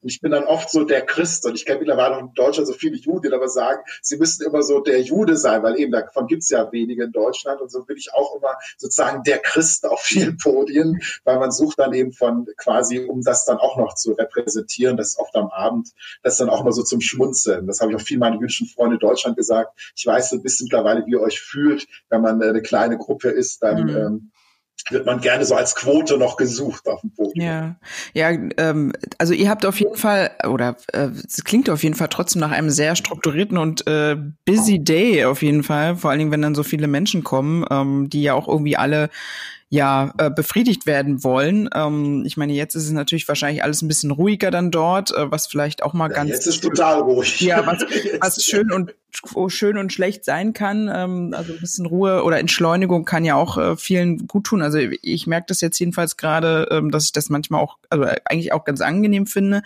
Ähm, aber ähm, ja, das ist wahrscheinlich jetzt auch sowieso eine komische Situation dort in dieser ganzen Stadt. Ich hatte da auch so ein paar Beiträge gesehen, ähm, jetzt gerade zu Ostern, wenn dann einfach wirklich niemand da ist und einfach die, die Straßen leer und wirklich nur die Menschen, die dort in der Altstadt wohnen. Und ähm, für die ist das wahrscheinlich auch eine ganz ulkige Situation. Ähm, ja, es ist, also ich muss da jetzt auch mal sagen, natürlich ist es auch echt schwierig. Ich meine, klar, so sehr wir gestöhnen über diese Pilgermassen, wir leben natürlich davon. Ne? Ja. Also das heißt, ähm, ja. und äh, ich sag natürlich, wir als Mönche kommen noch irgendwie klar. Dann sagen wir halt, okay, wir äh, ähm, äh, tun halt den Gürtel enger schnallen und irgendwie gucken wir halt, dass man es irgendwie einfach essen und sonst was irgendwie gucken, dass wir sparen. Nur wir haben ja Angestellte. Das heißt, wir mhm. haben eine Cafeteria, wir haben einen Laden, wir haben äh, jemand, der, der die Toiletten putzt, die Pilgertoiletten, die Kirche. Äh, und das ist natürlich, die sind halt da für die Pilger und da hängen natürlich Familien dran. Das ist ja auch eine soziale Verantwortung. Und de facto haben die alle nichts zu tun. Also eigentlich ja. könnten wir sagen, ja Leute, geht heim, wir brauchen euch nicht, es gibt nichts zu tun. Äh, aber wir haben eine soziale Verantwortung, das heißt, wir stehen jetzt davor, die Gehälter gehen weiter, aber für eine nicht erbrachte Arbeit, die natürlich jetzt einfach, ja, weil es einfach nichts zu tun gibt. Ja, und das ist natürlich schon für uns ähm, ja, also sag ich mal, so spannend die Zeiten sind, so gut ist auch mal durchzuschnaufen. Äh, also rein auch aus solchen Gründen wünsche ich, sag mal, wir schaffen es noch irgendwie. Aber ich denke jetzt mal ganz, ganz viele, äh, gerade die Christen, diese kleine äh, Minderheit, lebt sehr, sehr stark äh, vom Tourismus. Also ganz viele sind da so Busfahrer, sind äh, äh, im Hotelgewerbe, so im Reiseführer äh, und die trifft's richtig hart. Das geht mhm. schon jetzt ans Eingemachte. Und ähm, genau, du hast es ja jetzt auch gerade schon erwähnt, äh, die Christen sind ja in Jerusalem oder auch in dem Land ähm, eher eine Minderheit. Ähm, äh, wie viel Berührung, Erfahrung, ich meine, du hast es jetzt auch schon angeschnitten, ähm, dass ihr natürlich auch äh, viele Besucher jüdischen und muslimischen Glaubens habt, aber wie ist so deine Erfahrung mit anderen Religionen dort jetzt in den 17 Jahren, die du da warst? Also ich meine, das wird ja sicherlich auch zu, also was ich ja auch gelesen habe, aber ich will natürlich auch gerne, dass du das vielleicht nochmal mhm. erwähnst, ähm, Konflikte geben ähm, und wahrscheinlich auch, du wirst ja sicherlich auch mal ohne dein, deine Kutte oder dein Habit, wie man es ja auch, glaube ich, nennt, mhm, äh, unterwegs sein. Äh, wie, wie, ja, kannst du das irgendwie, ich sag mal, die 17 Jahre so ein bisschen überblicken und sagen, wie, wie jetzt so deine Erfahrung eigentlich so war mit anderen Religionen? Positiv wie negativ vielleicht? Ja, also grundsätzlich ähm, sind die Erfahrungen positiv. Also unterm Strich, ähm, was anstrengend ist von Anfang an, vom ersten Tag. Ich habe übrigens auch studiert, vielleicht das nochmal davor. Wir haben auch noch als Abtei, das ist, wir haben ja zwei Klöster, Tapgam, See Jerusalem, die Abtei, das Hauptkloster. Und wir haben so zwei Flaggschiff, die ich noch nicht erzählt habe. Also in Tapgam haben wir sehr viel Behindertenarbeit äh, und äh, in Jerusalem haben wir ein Studienjahr, wo Deutschsprach, Theologiestudierende evangelisch-katholisch intensiv ein Jahr studieren. Und ich war eben 2000, 2001 auch Student dieses Programms. Deswegen auch mein Liebe zu Jerusalem. Das habe ich Jerusalem kennengelernt, habe mich einfach unsterblich verliebt. Bin dann 2003 nach meinem Studienende in München dort eingetreten. Und schon in dieser Zeit habe ich erlebt, Jerusalem ist halt anstrengend, weil es unfähig zum Smalltalk ist. ähm, das heißt, ähm, wenn ich zum Beispiel im Habit unterwegs bin, das bin ich Jerusalem fast nur. Also in Tel Aviv bin ich eher mal zu unterwegs, aber Jerusalem mal, die Leute kennen mich auch mittlerweile. Und ich merke dann auch, wenn ich zivil unterwegs wäre, die würden dann denken, was ist denn mit dem los? Ist der ausgetreten oder stimmt da was nicht? Das heißt, das ist so ein bisschen auch, ja, man ist sozusagen natürlich in so einem Dorf, kennt man sich auch und da äh, laufe ich in der Regel im Habit auch rum. Aber was mir halt oft passiert, und das ist von dem ersten Tag, was ich, wir müssen ja zur Post gehen. Also die Post äh, wird nicht zu uns geliefert. Und das war so, die ersten zwei Jahre bin ich immer zur Post gegangen und bin ich mit dem Paket dann einfach rumgelaufen. Ja, und da kamen so ultraorthodoxe Juden aus Meerscherim, die dann sagen, ah ja, äh, weil ich sichtlich schwer getragen habe, können wir dir tragen helfen. Mhm. Naja, so, und dann äh, die, äh, haben wir eh denselben Weg. Die wollen in der Regel ja zur Kottel, also zur Westmauer, zur Klagemauer, ich zur Domizio. Äh, von der Post sieht man äh, die Domizio und die Klagemauer ist kurz daneben, das heißt selber Weg. Also wir haben sofort verstanden, dass wir äh, die meiste Zeit äh, gut äh, nebeneinander laufen können. Naja, und dann geht's dann los. Äh, der trägt einem das Paket und sagt, ja, ich habe gestern... Äh, mit dem Kollegen lange gestritten, äh, wie das ist mit Engeln, ob es das gibt. Was glaubt ihr Christen denn? Mhm. Und denke ich mir, hallo, ich komme gerade von der Post, ja, du trägst mir ein Paket, jetzt müssen wir doch umgehen. oder wie oder wie oder wie oft ich das kenne, hat mich dann schon Jude auch gefragt, ja, du bist doch gläubig. Ähm, das ist das Gespräch, was ich am allerhäufigsten führe. Du bist doch gläubig, aber wie kannst du gegen das erste Gebot der Bibel verstoßen? Ähm, weil das heißt doch, um die Bibel aufsteht, das erste Gebot, was Gott gibt, seid fruchtbar und vermehret euch. Also wie kann ich denn hm. zölibatär leben, wenn ich das, und denke ich mir, ey Junge, es ist 10.30 Uhr am Vormittag, ey, äh, hey, und das ist so. Und, Lass uns mal halt auf einen Schnaps abends treffen. Ne? ja, aber das ist so Jerusalem, ja. äh, also sag ich mal, wo der Deutsche über Wetter oder Fußball redet, ist halt Jerusalem gleich hier, zack, erklär mir die Trinität. Ne? Wo ich denke, ja, das ist halt Jerusalem. Das heißt, das ist so meine Erfahrung. Also ungeschützt, äh, quasi, man kennt sich nicht, nicht mal beim Namen, man redet aber wirklich über Gott und so richtig. Man also hat sofort ein Thema. Ja. Ja. Genau, das ist so für mich Jerusalem. Auch viele Muslime. Ah, ich weiß in Tel Aviv, äh, ich habe da so einen Lieblingseisdiele, äh, der, der ist Muslim in Jaffa ich weiß schon immer, wenn der mich sieht, geht's immer auch sofort zur Sache. Ja, im Koran steht und so weiter. Was ich, ich wäre Junge, jetzt gib mir erst mal ein Eis. Ja, dann kann ich wenigstens mit dem Eis der Hand mit dir reden. Aber das ist sofort, das ist so für mich auch das ganze Land. Es, man ist sofort bei den Themen, die Deutschland eher tabuisiert ist. Ne? Man darf ja nicht über Politik und Religion reden. Das mhm. sollte man nicht so. Und mein Gefühl ist, man redet nur über Politik und Religion im Heiligen Land. Und meine Erklärung ist immer, na gut, Fußball spielen können sie dort nicht. Das Wetter ist langweilig, immer dasselbe. Also redet man über halt Religion, Politik. Und das ist für mich eine Erfahrung. Jerusalem ist so richtig unfähig zum Smalltalk. Das ist ein bisschen anstrengend, weil manchmal denkt man, man würde gern auch einfach mal ja, über etwas Leichteres reden, das wird einem verwehrt, aber so gesehen ist es sehr intensiv und schön. Und dann gibt es natürlich die Erfahrung, die darf ich nicht verschweigen, aber das ist eine ganz, ganz kleine Minderheit, die gibt es leider auch und da bin ich äh, oft Zielscheibe von den jüdischen Hooligans, ich nenne das gerne die Hooligans der Religion, es natürlich auch Leute gibt, wenn sie mich sehen, dass sie mich anspucken, vor mhm. mir ausspucken, mich anrempeln oder auch sagen, go home to Italy oder wir hatten ja auch schon mehrere Brandanschläge äh, und mehrere zerstochene Autoreifen, eingeschmissene Scheiben und so weiter. Das ist leider auch eine Realität. Es gibt hier eine ganz, ganz kleine Minderheit. Er sagt, Tapka, unser Nebenkloster, es hat ja ganz spektakulär einen Brandanschlag gehabt mit 1,6 Millionen Euro Schaden und zwei Menschen mit Rauchvergiftung im Krankenhaus. Das war sehr, sehr dramatisch. Das gibt es auch, aber man muss sagen, diese, diese Minderheit, diese Hooligans der Religion äh, bewirken durch ihren Hass, dass die Solidarität enorm wächst. Also wir hatten noch nie so viele Rabbiner als Freunde, noch nie so viele äh, ja, jüdische Menschen, die daraufhin uns solidarisch äh, ihre Liebe gezeigt haben. Zum Beispiel ganz berührend ein Beispiel war so eine Kanasterrunde. Da hatte so eine uralte Dame, so eine alte Jeckes, äh, hatte, kam dann in die Dormitio, ja, sie würde mich gerne auf einen Kaffee einladen. Ich so, ja, okay, warum nicht?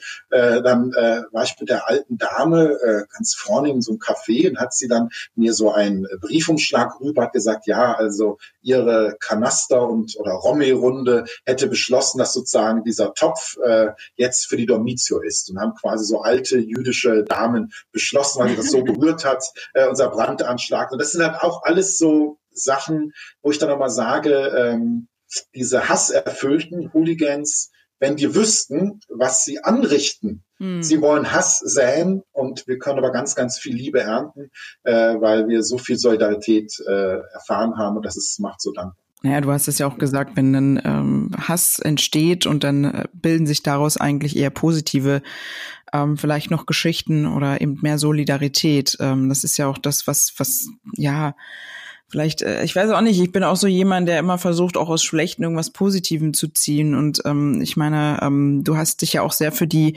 für deine ähm, für deinen Orden dann eingesetzt und auch für die Kloster. Ähm, ich habe ja auch gelesen, du warst so, ja, da hatte ich, glaube ich, die Zeit oder so, ähm, als den wichtigsten Lobbyisten ähm, in den Koalitionsverhandlungen 2017, 2018 bezeichnet, weil du es irgendwie geschafft hast, ähm, euer Kloster oder eure beiden ähm, äh, nach diesen Anschlägen und, und weil die natürlich auch renovierungsbedürftig waren, dann irgendwie dann noch so reinzubekommen in den Koalitionsvertrag, ähm, dass ihr halt auch Geld bekommt vom Bund.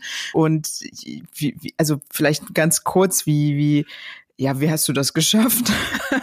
ich meine, es ist ja, ja nicht so, als ob jetzt, äh, blöd gesagt, ähm, die Kloster jetzt Jerusalem, ähm, wenn man so will, jetzt so wichtig sind für einen äh, deutschen Koalitionsvertrag, beziehungsweise wenn man sich eigentlich jetzt eher so um deutsche ähm, Angelegenheiten kümmern sollte, wenn ich es jetzt mal ganz äh, salopp so sagen kann. Du willst noch viel mehr über die Länder des Nahen Osten, Nordafrika und Zentralasien erfahren? Du wirst exklusiv eingeladen, wenn das Who and Who der Nahostexpertin, Expertinnen bei Konferenzen, Workshops und Lesungen zusammenkommt. Du wirst regelmäßig auf dem aktuellsten Stand sein, was in der Region so los ist und diese komplexen Zusammenhänge verstehen. Du bist bei Ausstellungen, Fotopreisen oder du kannst kulinarisch eintauchen und lernen, wie man Hummus, Tabuli und noch mehr leckere Hausmannskost aus der Region selbst kocht bei unseren Zenit-Kochkursen. Ja, und es gibt noch vieles, vieles mehr. Was musst du dafür tun? Ja, einfach die Zenit Club Mitgliedschaft abonnieren und das für nur 79 Euro im Jahr. Und hey, liebe Studentinnen, Studentinnen, ihr kommt schon für 49 Euro in den Club. Die Mitgliedschaft bündelt alle Leistungen und Inhalte des Print- und Online-Formats und informiert euch an jedem Ort der Welt online und offline über die aktuellen Entwicklungen im Nahen Osten, Nordafrika und Zentralasien. Und ganz wichtig, mit der Clubmitgliedschaft fördert ihr auch die Projekte und Ziele der gemeinnützigen Candid Foundation, die das Print- und Online-Magazin veröffentlicht, die sich auch für die Völkerverständigung sowie der Förderung der Presse- und Meinungsfreiheit, insbesondere in den muslimischen Ländern, einsetzt. Also, mit 79 oder ermäßigt 49 Euro im Jahr bist du dabei und wirst Teil der Zenit-Familie. Und jetzt viel Spaß beim Weiterhören. Ja, also ich äh, ja, bin da auch selbst positiv überrascht, dass das alles geklappt hat. Und da muss ich sagen, ich bin auch unglaublich dankbar. Ähm, ja, ich habe halt, äh, wie ich das schon angedeutet habe, schon sehr, sehr viele Politikerinnen und Politiker geführt durch Jerusalem. Also das heißt, ähm, wir sind als Domizio nicht nur so ein Umschlagplatz für Delegationen, sondern was ich super, super gerne mache, sind halt Stadtführungen. Und zwar Stadtführungen so ein bisschen ich will halt nichts verkaufen. Das heißt, ich bin ja weder pro-israelisch noch pro-palästinensisch. Ich bin einfach pro-Mensch. Äh, und was ich zum Beispiel super gern mache mit Politikern, ist einfach, Jerusalem zu führen, nicht als ein Erinnerungsort. Das, das, das, darunter leidet Jerusalem ja, was alles daran gedacht wird, was alles aufge, äh, sag mal, alles, was da so drin steckt, sondern mal als Verdrängungsort. Also spannend ist, äh, wo ja aktiv Geschichte auch nicht erzählt wird oder auch äh, vergessen wird. Mhm. Und ich finde das total spannend. Also ich sage jetzt mal so ein Beispiel, jetzt vielleicht als mhm. kurze so Klammer. Ähm, es gibt ja ganz viele ähm, Israelis, die regen sich auf, ja, die Palästinenser äh, behaupten, es gäbe nie einen jüdischen Tempel. Und äh, dort, wo jetzt der Haram Sharif ist, also die äh, Al-Aqsa und der Felsendom, äh, die leugnen sozusagen geschichtlichen Wurzeln. Und ich sagen, ja, da haben die Israelis einen wichtigen Punkt. Das ist übrigens auch ein neues Phänomen. Und ich finde das auch unsagbar, dass die Palästinenser das leugnen. Das ist einfach Geschichtsklitterung. Mhm. Aber man muss sagen, wenn man einfach guckt, äh, ich meine, die herodianische Stützmauern sind so sichtbar. Also muss schon archäologisch komplett ungeschult sein, um das nicht zu sehen, mhm. dass es einfach herodianisch ist. So. Aber man muss sagen, bei aller Kritik, die ich voll zu 100 Prozent teile, sind die Israelis oft auch nicht besser, weil äh, was man oft liest, ist zum Beispiel Jerusalem 3000 Jahre alt, 3000, immer, was ich, wie oft das überplakatiert wird.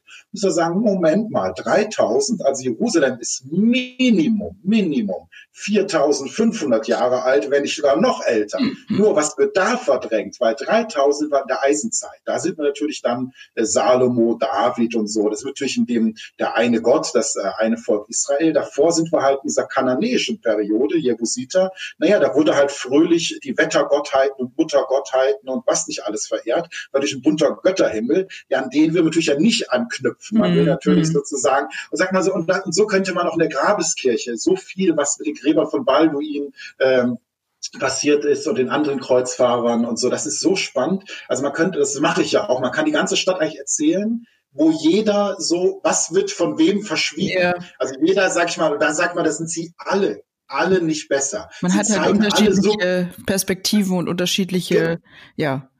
Ja. Glauben, genau, was ich halt, was ich halt so spannend finde, ist tatsächlich, man zeigt immer gerne den Finger auf den anderen. Mhm. Da denke ich mir, Leute, die habt alle vor der eigenen Tür zu erklären. Äh, also, weil jeder erzählt sein Narrativ und seine Geschichte. Und ich finde das halt total spannend zu sagen, wie Jerusalem einfach auch eine umkämpfte äh, Stadt ist von den Narrativen. Aber jetzt zu deiner Frage mit den Koalitionsverhandlungen. Ich habe halt sehr viele Politiker geführt.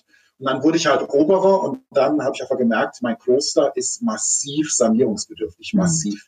Äh, da ist einfach jahrzehntelang nichts gemacht worden. Dann ist das Nebenkloster noch abgebrannt. Das heißt, äh, die paar Rücklagen, die wir hatten, mussten eh alle doch da rein. Und dachte mir, okay, äh, ich schaffe das nicht. Nur irgendwie, wenn wir einmal im Monat einen Rohrbruch haben und irgendwie nur da stopseln, da stopseln, da kommen wir nicht weiter. Nee, und dann habe ich mich halt getraut, Politikern einfach mal zu sagen, dass ich da ein Problem habe. Und das fing an damals mit Andrea Nahles, mit der Arbeitsministerin, dann kam halt Sigmar Gabriel, der Außenminister, dann halt Gerd Müller, der Entwicklungsminister. Also ich will jetzt gar nicht alle Namen nennen, weil ich finde, da mhm. sind ganz, ganz viele dran beteiligt. Sind die damals auch alle vorbeigekommen oder warst du da einfach die jetzt sind, in Berlin dann sozusagen und hast dann die sind, die sind alle erst vorbeigekommen. Ah, ja. Also ich sag mal, jeder deutsche Politiker, also sag mal, äh, Israel ist ja so ein Hoch- und Palästina, das ist ja die mhm. Region. Ich sag mal, jedes deutsche Kabinettsmitglied muss da gefühlt äh, einmal im ja. Jahr hin. Es gibt ja auch diese gemeinsamen Regierungskonsultationen, wo die beiden Kabinette auch tagen. Das heißt, deutsche Politiker geben sich da die Klinke in die Hand. Also ja. das ist einfach eines der ganz, ganz wichtigen. Auch die Botschaft Tel Aviv ist eine Riesenbotschaft. Das ist einfach durch unsere deutsche Geschichte ein ganz, ganz wichtiger außenpolitischer Partner. Und ähm, Genau, und dann bin ich aber nach Berlin und habe tatsächlich da auch getroffen und habe dann einfach, naja, in meiner naiven Art, ich bin ja, ich bin Mönch, ich weiß ja gar nicht, wie das läuft, aber gesagt, ich brauche da und irgendwie weiß ich nicht. Und irgendwie hatte ich das Gefühl, haben die Politiker gesagt, na ja, irgendwie, er hat ja recht und äh, und dann fand ich es schön, weil es ist ja auch so, uns hat ja der deutsche Kaiser gegründet. Also wir sind ja keine Gründung der Kirche. Die Kirche war sogar mhm. dagegen. Das heißt, Wilhelm II. hat ja damals gesagt, ähm, da war er wirklich äh, außenpolitisch äh, sehr speziell unterwegs, will es mal so nennen. Wir, Im Osmanischen Reich gibt's ja, gab es dieses Millet-System. Das heißt, der Vollbürger das gibt's war immer noch, zumindest im Libanon. Das gibt's in ja. Israel auch immer noch in der, in der Familiengesetzgebung, genau, richtig. Und da war sozusagen äh, dieses System, also der Vollbürger war halt der Muslim, die Muslime, und die anderen, äh, quasi die Nicht-Muslime, hatten so Schutznationen. Und das war zum Beispiel im asiatischen Teil eben Frankreich für die Katholiken, das war Preußen für die Protestanten, der Zar in Russland für die Orthodoxen und so weiter.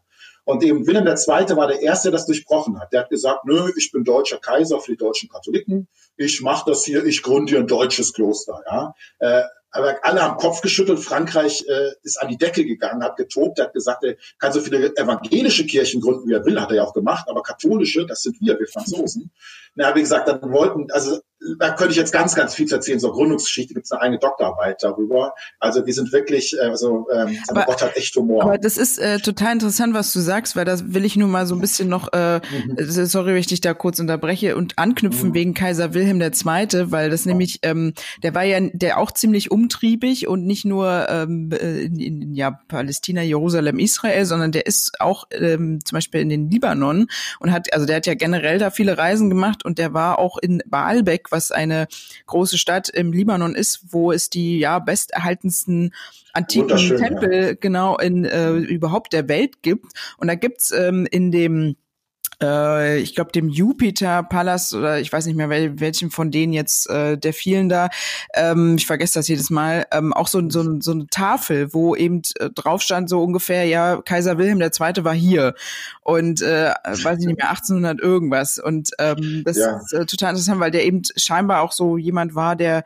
also der hat damals auch diese Ausgrabung veranlasst ähm, und so weiter. Also der war da ziemlich umtriebig. Deswegen ist das auch interessant, weil du das jetzt sagst. Ich, ähm, ich wusste das ja zum Beispiel nicht jetzt bei eurer Abtei, dass er ähm, das habe ich auch jetzt nur in der Recherche sozusagen rausgefunden, dass er quasi auch diese, diesen Bau veranlasst hat. Also es war interessant, dass er so, so umtriebig war, dass er an verschiedene Stellen, Orte eben da so aktiv war und ähm, ja auch sehr, sehr scheinbar da auch historisch sehr interessiert und überhaupt da auch offen ja, war. Er, ne? Also er war auch, ich glaube, er war halt so ein bisschen so die verspätete Nation, was Kolonien betrifft. Ich glaube, also ich bin jetzt auch kein Fachmann, aber ich glaube, er hatte halt super, super gute Beziehungen äh, zum Osmanischen Reich, zum mhm. Sultan. Ich weiß, was ich immer stark finde, in Istanbul ist ja genau zwischen der blauen Moschee und der Hagia Sophia ist ja der Wilhelm der zweite Brunnen. Da sagt man mhm. schon so, also wo sozusagen die alten Buddies waren.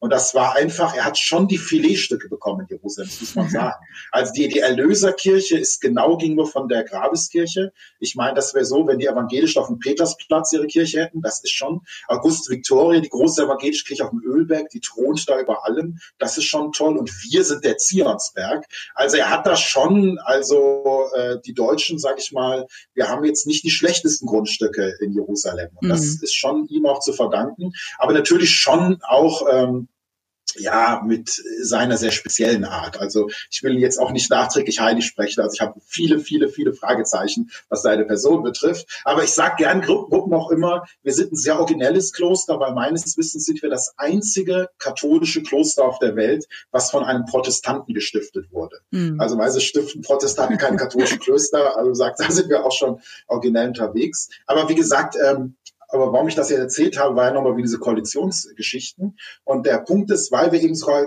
eine politische Gründung sind und ja Deutschland in der Rechtsnachfolge auch steht äh, des Deutschen Kaiserreiches. Also die Bundesrepublik ist einfach sozusagen der Kontinuität.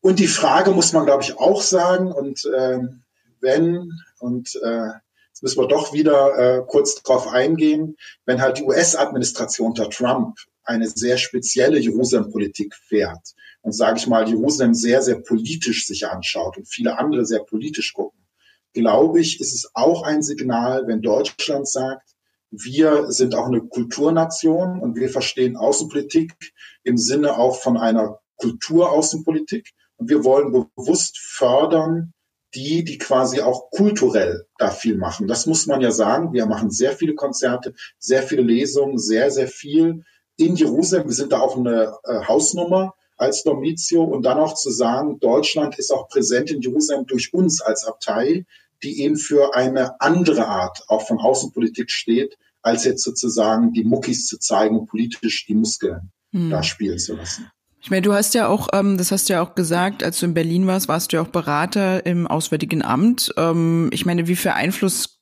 hattest du da oder konntest du da oder hatte sich was ändern können, nachdem du da warst und äh, dass du da so ein bisschen mitreden konntest, weil du ja auch eben vor Ort warst oder vor Ort, also dich da auskennst? Also ich meine, das ist ja auch immer so ein bisschen die Frage, äh, ob sowas funktioniert.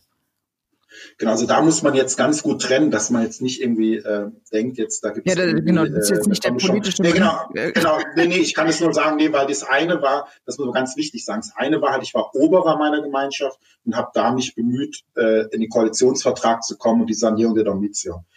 Danach äh, gab es eben eine Abtswahl, ein anderer Mitbruder wurde Abt. Ich musste sozusagen ins Sabbatical, das Auswärtige Amt hat große Überraschung mich gefragt, gut, weil sie mich natürlich kannten, ob ich nicht mal äh, die Seiten wechseln will und eben dieses Referat, was es schon als Arbeitsstab Friedensverantwortung der Religion vorgab, wo ich auch schon Mitglied war, so als äh, quasi ja freier Mitarbeiter, wenn man so will, in diesem Netzwerk drin ob ich nicht mal nach Berlin will. Aber es war von Anfang an klar, es gab einen ganz klaren Sperrvermerk, ich durfte nichts zu tun haben mit der Sanierung der Domitio. Also nicht, dass man irgendwie denkt, ich genehmige die Anträge, äh, die ich über selbst gestellt habe, sondern das war wirklich ganz klare Trennung. Und tatsächlich, äh, um da mich auch sozusagen, äh, ja, meine persönliche, sag ich mal, ähm, äh, ja, dass da kein Geschmäckle gibt, war ich auch nicht befasst mit Jerusalem. Also dieser ganze Teil habe ich im Auswärtigen Amt gar nicht gemacht, sondern was ich gemacht habe als Berater, eben als erster Mönch im Auswärtigen Amt,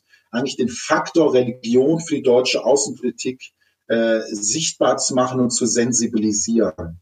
Ähm, um es mal sozusagen äh, ganz kurz, 84 Prozent der Menschheit ist religiös und ähm, eine Außenpolitik, gerade äh, wenn sie in Berlin verankert ist, wo ja gilt, ich glaube nichts, mir fehlt nichts, und Deutschland wird ja eigentlich immer säkularer, Religion spielt immer weniger eine Rolle, ist es super, super wichtig, dass wir nicht diese Berliner Verhältnisse äh, auf die Welt übertragen. Weil die Welt wird immer religiöser, Berlin und Deutschland wird immer säkularer. Und es geht eigentlich darum zu verstehen, dass die ganz großen Fragen der Menschheit, also gerade wenn wir über Klimawandel reden, Migration reden, äh, über sehr, sehr viel, wir nicht ohne die Religion schaffen, äh, äh, anzugehen. Weil in vielen Staaten, gerade in Afrika zum Beispiel, äh, haben wir unglaublich korrupte äh, Militärjuntas, die Erfolg ja sozusagen der Mangel haben, ähm, ja, die wirklich ja nicht, sage ich mal, unbedingt konstruktiv äh, den Kontinent voranbringen. Wir haben aber unglaublich aktive, konstruktive, positive Religionsführer, Religionsgemeinschaften.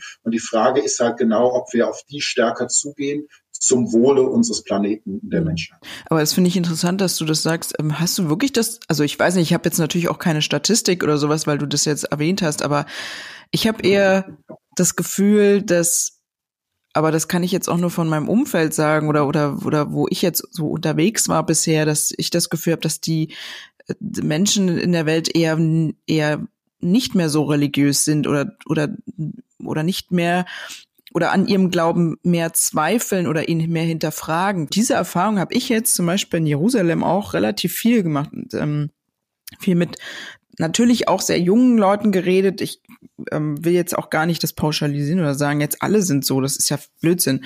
Aber deswegen finde ich das interessant, dass du sagst, es wird eher religiöser. Ich habe so eher so das Gefühl, es wird eben eher, ja, die Leute hinterfragen vielleicht mehr. Sie werden jetzt nicht unbedingt ungläubisch, aber ähm, vielleicht kritischer mit ihrer Religion, weil eben, ja, dass sie einfach vieles hinterfragen.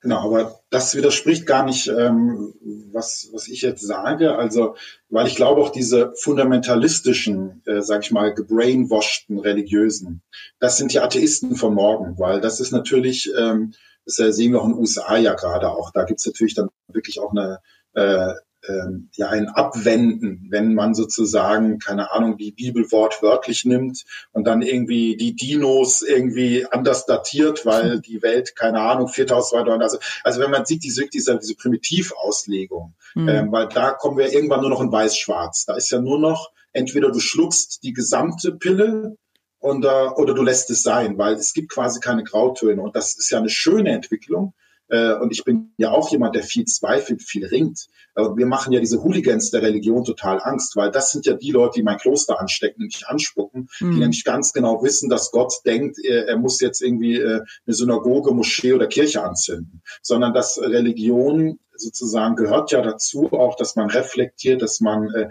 hinterfragt, dass man, äh, also eben, ähm, also Religion verbietet ja keine äh, Verstandesbenutzung, ganz im Gegenteil. Eine reife Religion fördert das. Das heißt, so gesehen baut sich Religion auch um. Und ich bin auch überzeugt, diese ganzen richtig fundamentalistischen Fanatiker, das sind die Atheisten von morgen. Äh, das heißt aber, die Religion nimmt trotzdem, sogar in Asien haben wir das sehr, sehr stark äh, wo gerade viele atheistische äh, Ideologien äh, ganz stark im Rückzug sind, also gerade wenn wir China denken oder sonst was, die überhaupt nicht überzeugen, die ja genauso radikal, genauso fanatisch sind, ja quasi auch religiöse Züge haben, solche Weltanschauungen, äh, fundamentalistisch, atheistisch. Äh, und da, äh, da bröckelt vieles gerade, da wird Religion wieder neu entdeckt. Genauso äh, auch in Afrika, natürlich mit allen Umbauprozessen. Ich glaube, es ist eine ganz, ganz spannende Situation. Aber was du natürlich jetzt schilderst, was Israel und Palästina betrifft, da müssen wir sagen, die Statistiken sehr klar, die Religion nehmen zu. Und leider, das muss ich jetzt auch sagen, nicht unbedingt die reflektierten, hinterfragenden, sondern allgemein auch durchaus die extremistischeren. Und das ist eine Demografiefrage, weil wahrscheinlich die Leute, die du kennengelernt hast, sind in der Regel kinderlos oder äh, haben dann vielleicht Kleinfamilien. Äh, wenn wir sehen, die ganz stark religiösen Familien haben ja gerne zehn, elf, hm. zwölf. Kinder. Und das ist natürlich, wir reden ja einfach über ganz klare demografische ähm, äh, Entwicklungen. Und es gibt ja Michael Blume hat sich damit mal lange auch beschäftigt, auch einen ganz klaren Zusammenhang zwischen Religion und Demografie.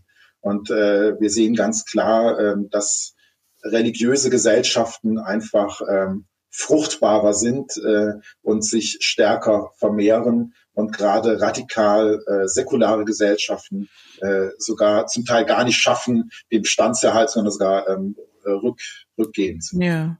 Und ähm, jetzt, weil ich kann mich ja auch noch an, an, an Meer Sherim äh, erinnern, eben der, ja, das Viertel mit den, wo die mhm. ultraorthodoxen Juden, dem warst du da mal? Bist du da mal reingegangen? Oh, ja, ja, ja, ja. Das also trotz deiner Erfahrung, die du gemacht hast, sozusagen. Jetzt ja, mal, ne?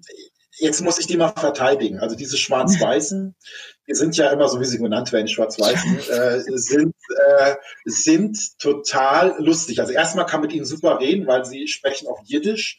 Das ist quasi, wenn ich Deutsch spreche, so Jiddisch. Ja. Also wir äh, eine ganz witzige äh, gemeinsame Sprache. Äh, oft, wenn sie sehr langsam sprechen, ich muss manchmal nachfragen, aber erstmal ist es total knuffig, mit denen zu reden. Ähm, dann ist es so, tatsächlich, wenn wir Brandanschläge hatten oder große Sachen, waren das die allerersten, die da waren, solidarisch, muss ich immer sagen, da lasse ich nichts auf die zukommen.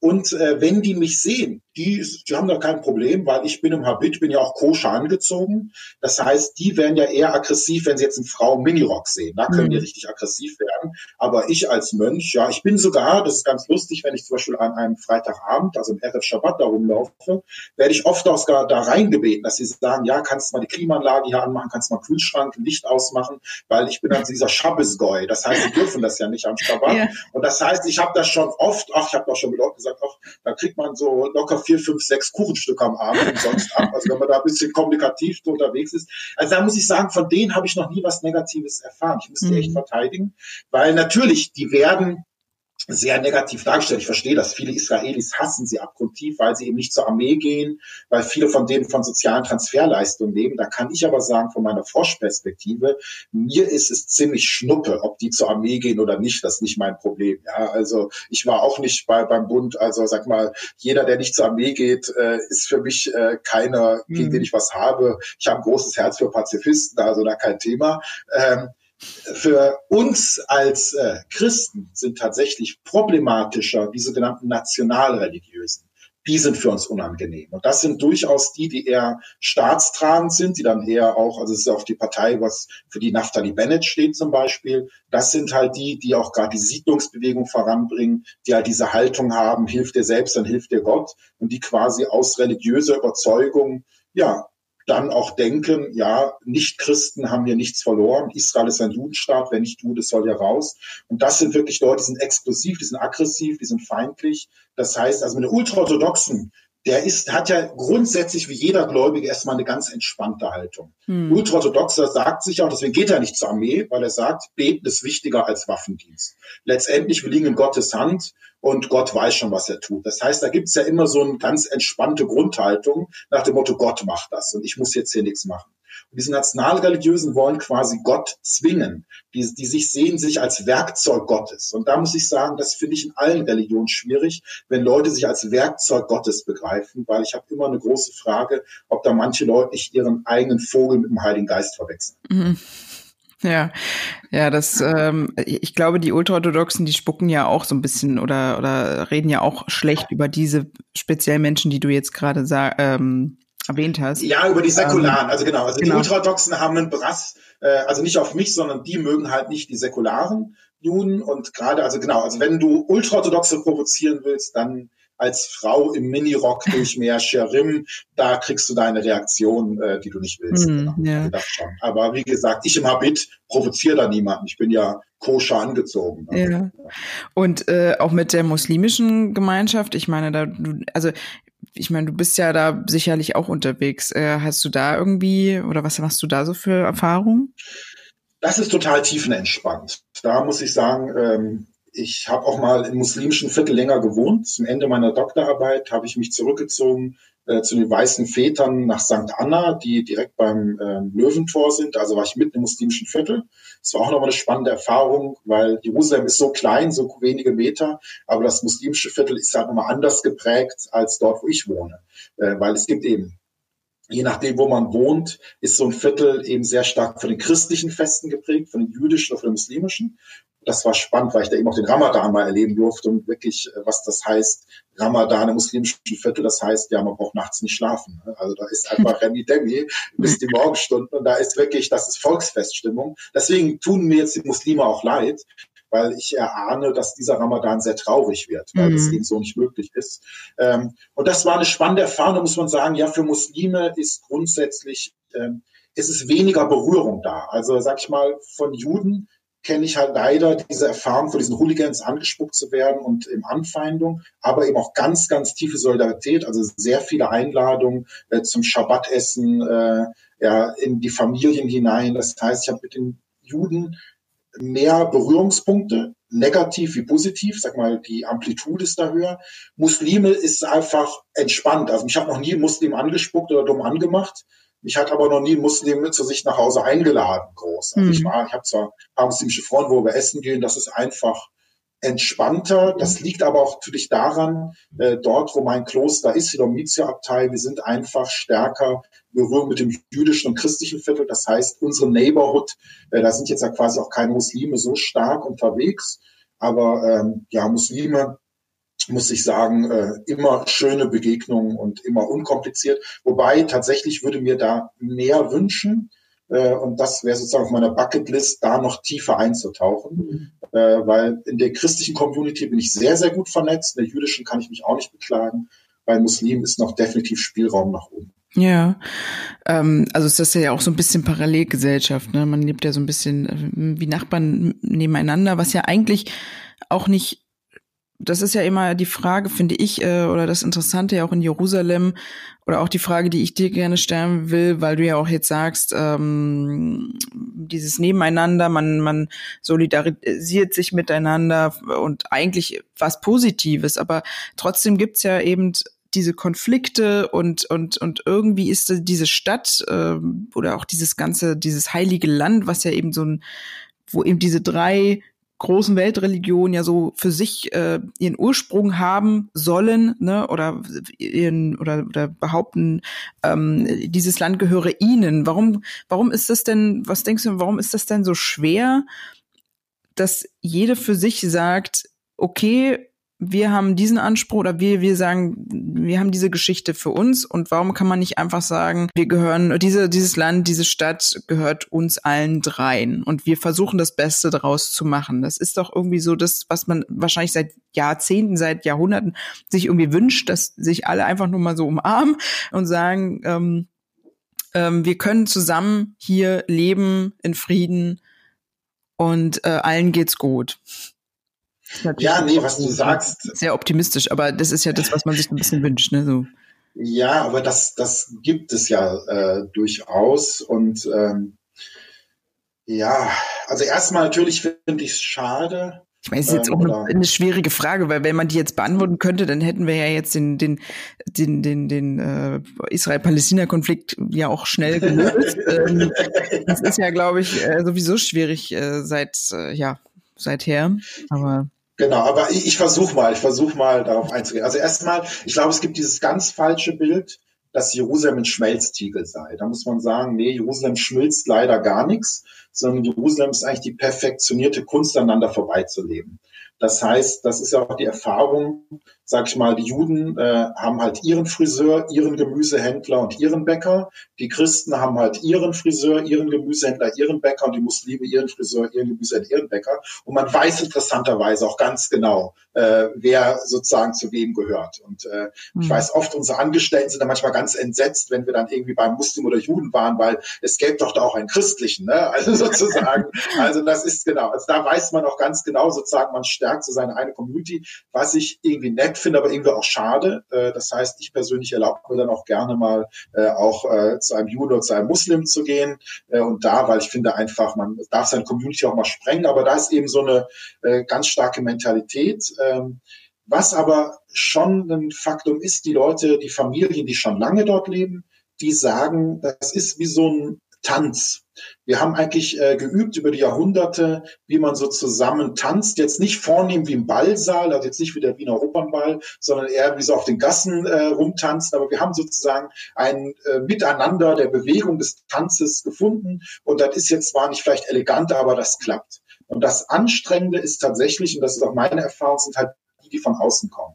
Das heißt aber, man sieht die politischen radikalen Stimmen. Das sind ja oft dann ja, Leute von außen, auch in der Politik, äh, die natürlich so Konflikte auch anheizen, nach dem Motto, ja, kein Millimeter nachgeben äh, und sozusagen hier Kante zeigen und äh, entweder oder, und dann auch mit religiösen Argumenten das noch sozusagen religionisieren. Also das ist ja ganz, ganz mhm. übel. Ich finde das die größte Blasphemie, weil ich glaube, äh, Gott, äh, so wenig ich von ihm weiß, aber eines weiß ich sicher, Gott interessiert sich nicht für nationale Grenzen. Hm. Also unser Gott hat die Welt geschaffen und keine Länder. Und da muss man wirklich sagen, also wie wir Grenzen ziehen, wie wir Wasser verteilen, äh, wie wir Ressourcen verteilen und so weiter, Dafür hat Gott uns ein Gehirn und Verstand geschenkt. Den sollen wir einfach nutzen und bitte Gott außen vor lassen, weil Gott interessiert sich sicher nicht dafür, ob eine Grenze zehn Kilometer weiter äh, westlich oder östlich verläuft. Und da mhm. finde ich, äh, da ist echt Blasphemie, wenn wir Gott da für sowas in äh, Schlag nehmen. Da würde ich mir auch wünschen, dass wir einfach säkulare argumentieren, wenn es darum geht. Weil wenn, wenn ich immer sage, ja, Gott will das so, das ist ein Totstandargument, mhm. damit habe ich den Gegner kaputt gemacht. Ja, das ist ja auch das. Ja, Entschuldigung. Mhm. Genau, ja, und das, der, der letzte Gedanke dazu ist, glaube ich, ich würde mir wünschen, und da kenne ich sehr, sehr viele, nur wir sind halt leider dann leiser und eben auch konstruktiver als diese lauthals schreienden Extrempositionen, ist, und so geht's mir, ganz ehrlich, ich freue mich über jeden jüdischen Pilger, ich freue mich über jeden muslimischen Pilger. Ich finde es super genial, wenn bei uns unten in der Krypta äh, Russen singen, äh, Brasilianer singen oder muslimische, äh, indonesische Pilger da singen. Ich finde das toll. Und ich finde, das ist Jerusalem, eine offene Stadt, die jeden mit offenen Armen willkommen heißt. Und diese Extremisten, wenn die Recht haben, wie furchtbar unerträglich langweilig wäre Jerusalem. Wenn Jerusalem eine rein jüdische, eine rein christliche oder eine rein muslimische Stadt wäre, das wäre doch tot langweilig.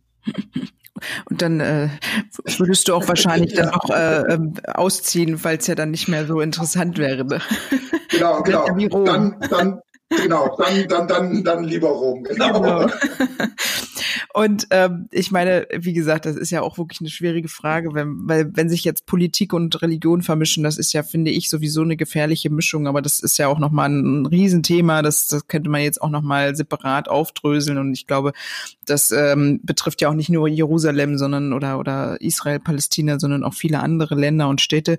Aber ich würde gerne nochmal so ein bisschen in so das Alltägliche vielleicht, wenn wir das noch schaffen. Du hast ja jetzt auch nicht mehr so viel Zeit, glaube ich. Ähm, was machst du denn, weil du hast ja vorhin erklärt, wie so dein Tag ist im Kloster, ähm, so, so, so standardmäßig, äh, ziemlich busy, aber du hast doch bestimmt auch mal frei. Was machst du denn dann?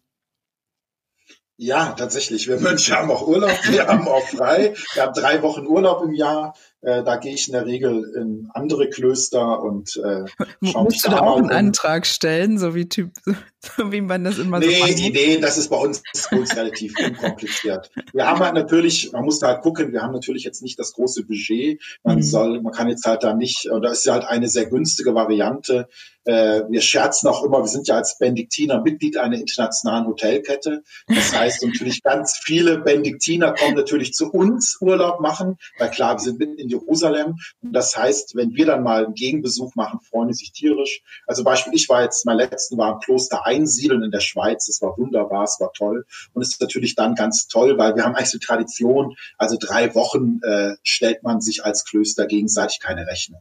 Aber kannst du nicht, kannst du nicht, äh, äh, also jetzt, weil du das jetzt so sagst, kannst du jetzt nicht zum Beispiel mal einfach mal dein Habit ablegen und sagen, ey, ich, ich, ja, trempe jetzt hier mal, weiß nicht, drei Wochen durch äh, Südostasien oder sowas. Das machst du dann nicht.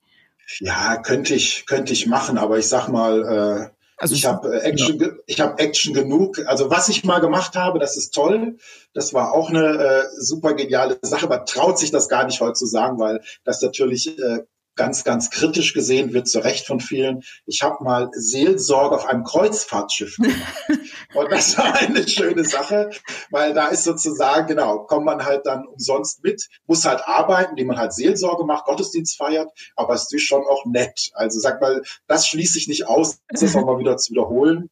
Also wir sind halt einfach angehalten, ich habe halt ein ganz kleines Budget für den Urlaub. Ich kann halt sozusagen äh, jetzt keinen Urlaub machen, der viel Geld kostet. Und da ist halt, sag mal, die Klassiker, ist tatsächlich manche manche fahren heim zu Freunden, ich gerne in andere Klöster oder wie gesagt, äh, wenn mhm. man sich auf so eine Sonderseelsorge einlässt, äh, dann ist das auch eine Möglichkeit. Die schließe ich nicht aus, das zu wiederholen. Das war eine nette Erfahrung. ja. Wenn das dann hier alles mal vorbei ist, dann, dann vielleicht gibt's wieder Hoffnung. Ähm, und genau. Jerusalem als solches, ich meine, es ist ja auch eine Stadt, äh, ne, da treffen ja, wie gesagt, äh, drei, ja, drei Kulturen, drei Reli oder drei Religionen, verschiedene Kulturen aufeinander. Du hast es ja auch schon erwähnt, äh, ich möchte natürlich auch so ein bisschen gerne mal so Richtung Kulinarik oder was, was du so ah. gerne da so, ne, das ist ganz wichtig. Äh, ähm, Liebe geht ja auch durch den Magen, ne? Hast ich bin total begeistert. Danke, Aline. Ja, so, jetzt, jetzt kommt. Du hast ja auch, Tel Aviv war schon mal deine Lieblingseisdiele. Ähm, das, wir wollen ja jetzt auch nicht hier total viel Werbung machen, aber wie, wie ist denn das so in Jerusalem? Weil ich kann mich ja auch noch erinnern, klar, da gibt's ja immer so, ja, den Homos gibt's jetzt nur da am besten. Es ist ja immer dasselbe Problem, ne? Überall ist es besser genau, ja. der eine macht's besser und der andere macht dies und jenes. Aber weil du ja auch gesagt hast, ja, ich gehe jetzt mal zum muslimischen Friseur, dann gehst du ja bestimmt auch bestimmt kulinarisch ein bisschen äh, ja auch an verschiedene Ecken vielleicht, oder? Oder was ist da genau, so? Richtig. Was machst du, wenn du jetzt mal einfach mal richtig Bock auf lecker Essen hast in Jerusalem? Was machst du dann da? Ja, also äh, danke, dass wir auf das Thema kommen. Ich bin total begeistert. Äh, ich glaube, da teilen wir etwas. Vielleicht dazu noch mal so ein, noch noch eine Schleife vorweg. Für uns ist Mönche ist Essen echt super wichtig. Weil man mir sieht das auch an, dass ich das auch gerne alle, tue. Ich kann, alle Menschen. Ich, ich, kann das auch nicht verbergen, aber äh, weil für uns ist tatsächlich auch eine religiöse Dimension. Das muss man jetzt auch noch mal sagen. Das gilt für alle Klöster. Wir haben ja diesen St. Gallner Klosterplan, der ist sozusagen das Optimum aus äh, aus dem Mittelalter, wie jedes Kloster so gebaut werden soll. Und das die Klöster haben zwei Zentren. Das sind zwei Tische. Das eine ist der Altar, das heißt der Tisch in der Kirche, wo wir Eucharistie feiern, also Brot und Wein, Leib und Gut Christi. Und das andere ist der Refektoriumstisch, das heißt der Speisetisch. Das heißt, wenn wir so wollen, das Leben eines Mönches ist gemeinsam essen. Und zwar gemeinsam essen äh, als vom normalen Essen und gemeinsam essen am Tisch der Eucharistie. Das heißt, wenn man so will, bin ich als Mönch ein essendes Wesen, äh, weil das ist tatsächlich die Haupttätigkeit, äh, meine, also was wirklich mein Tag ganz feierlich auch gestaltet, sind auch die Höhepunkte des Tages. Und das Schöne ist, wir ähm, Mönche haben auch immer dasselbe Tischgebet, ganz originell, ganz kurz, kann ich jedem auch empfehlen nämlich zum Gastmahl des himmlischen Friedens für uns der König der ewigen Herrlichkeit. Also zum Gastmahl des himmlischen Friedens für uns der König der ewigen Herrlichkeit. Das heißt, für uns ist jedes Essen Vorgeschmack vom Paradies. Deswegen finde ich, Essen ist etwas ganz tief religiöses. Und das ist auch eine ganz spannende Sache, äh, weil wenn ich durch meinen jüdisch-muslimischen Freunden spreche, ist sofort das erste Einstiegsthema. Also wenn wir jetzt nicht gerade auf der Straße jemand mir ein Paket tragen hilft, sondern wie Leute ich wirklich kenne, ist genau, äh, alle Religionen kennen Speisevorschriften, äh, Fastentage, was darf man wann nicht essen, was muss man wann essen, dann diese Form von Gebet und auch dieses Ritualisierte. Und ich glaube, dieses gemeinsame Essen, das kennen alle Religionen. Und deswegen liebe ich auch den Ramadan, die Straße, wo man wirklich sieht, dieses Fastenbrechen, wo ich oft auch eingeladen war, oder eben äh, RF äh, Pesach, das Pesach-Essen äh, oder zum Beispiel auch überhaupt am Schabbat, der das Schabbatform oder bei uns eben auch, wenn Mönche, wir laden auch immer Gäste ein bei uns ins Refektorium, mit uns essen, das hat was ganz, ganz Kostbares. Deswegen bin ich auch ein totaler Fan vom Essen und bin auch ein Fan von dieser, sag mal, Slow Food. Also ich bin jetzt nicht so auf der Straße mal schnell was so reinstopfen, so, weil ich finde, Essen mhm. ist für mich nicht Kalorienzufuhr, sondern Essen das ist Vorgeschmack vom Paradies. Du zelebrierst das, das ja auch. Also das ist absolut, ja, absolut. Das ist ja eigentlich auch das, wie man es machen sollte. Ne? Absolut. Und da muss ich auch sagen, da bin ich ein totaler Fan des Orients. Und du stellst ja gerne noch die Frage, äh, vielleicht nehme ich was zurück, was zum Beispiel auch Deutschland lernen könnte von der Region. Ja. Da würde ich sagen, genau diese Kultur, dieses Essen. Was sich in Deutschland echt aufregt, ist dieses ja, wenn die Leute so am Schreibtisch, am Computer schnell noch irgendwas reinmampfen, gar nicht wahrnehmen, was sie essen, oder dieses schnell irgendwie, oder ganz für mich ganz furchtbar. Also ich finde, das ist echt schon Blasphemie, weil das ist fast schon hm. Gotteslästerung, sind diese, sag ich mal, diese, wenn die Leute sich irgendwas zusammenrühren, also so irgendwie so eine Art Food, was man wie so eine Art Shake nur noch zu sich nimmt, wo ich sage, ey Leute, Essen ist doch nicht Vitamin. Genau, ja. Nein, ich rede von diesen noch schlimmer. Es gibt so komische, so wirklich so, so Packungen so für Sportler, die dann wirklich so ein Essen komplett ja, sowas halt, einfach, wo man sagen muss, ey Leute, Essen ist doch jetzt nicht Zufuhr von Mineralien, Vitaminen und Kalorien, sondern Essen, das ist eine Form von Gottesdienst quasi. Das ist Paradiesvorgeschmack. Und ey, ihr tut euch da irgendeinen Mampf rein. Also, das ist für mich echt, Leute, macht das nicht. Also bitte, bitte, tut das nicht. Also, das ist genau. Also, das, deswegen würde ich sagen, das liebe ich total. Also, diese mhm. Kultur, und das ist auch etwas, was ich total mag, weil ich war oft, wenn ich zu Hause bin bei den Leuten, die leben zum Teil sehr einfach. Das Auto, sag ich mal, würde schon längst keinen deutschen TÜV mehr bekommen. Und die sparen, sag ich mal, an vielem. Was uns Deutschen wichtig ist, ist da vielen total Schnuppe. Aber was nicht egal ist, ist Essen. Also Essen, dafür ist immer noch Geld da, dafür ist auch Zeit da, dafür ist einfach auch Ruhe da. Das finde ich einfach toll, diese Kultur des Essens. Da können wir uns mhm. Deutschen riesen Scheibe abschneiden. Ja, ja, das ist ja auch das äh, Lustige in den ganzen, ähm, eigentlich jetzt in den fast allen Folgen, ähm, die ich jetzt so bisher gemacht habe, ähm, dass immer das Thema am Ende kam, wir brauchen hier in Deutschland mehr Gelassenheit, äh, mehr Entspannung. Und ich, ich muss ehrlich sagen, ich, also ich kann es jetzt nur jetzt natürlich erstmal nur von mir ausgehen, aber auch von vielen in meinem Umfeld gerade jetzt auch Corona hat, glaube ich, einiges dazu beigetragen, dass jetzt wir hier alle ein bisschen entschleunigter sind und, und, und, und ein bisschen, gel naja, gelassener ist vielleicht jetzt nicht, äh, weil jeder hat ja auch unterschiedliche Probleme jetzt damit, aber zumindest ähm, kochen jetzt auch viel, viel mehr Leute. Also ich koche jetzt auch viel, viel mehr, deswegen ja. ist es ganz interessant, dass ähm, manchmal so eine so ein Einbruch dann sag, ja, die Menschen dazu zwingt, ähm, sich da auch so aufs, aufs Einfache zu besinnen vielleicht, ne? Und aber, aber wenn du jetzt, ähm, also weil du jetzt sagst, genau, Essen ist wichtig, hat etwas Religiöses, du zelebrierst es gern. Wo würdest du dann da in Jerusalem hingehen? Oder was würdest du dann machen? Genau, also meistens gehe ich, und das ist tatsächlich äh, auch eine rein finanzielle Frage, das ist ja auch eine spannende Sache. Jerusalem ist ja, glaube ich, die einzige Stadt auf der Welt, wo es funktioniert, dass Restaurants, die nur 200 Meter voneinander entfernt sind, ein total unterschiedliches Preisniveau haben. Und es ist halt so, viele Israelis trauen sich halt nicht in den Osten. Dabei ist Ostjerusalem halt um ein Vielfaches billiger als mhm. Westjerusalem.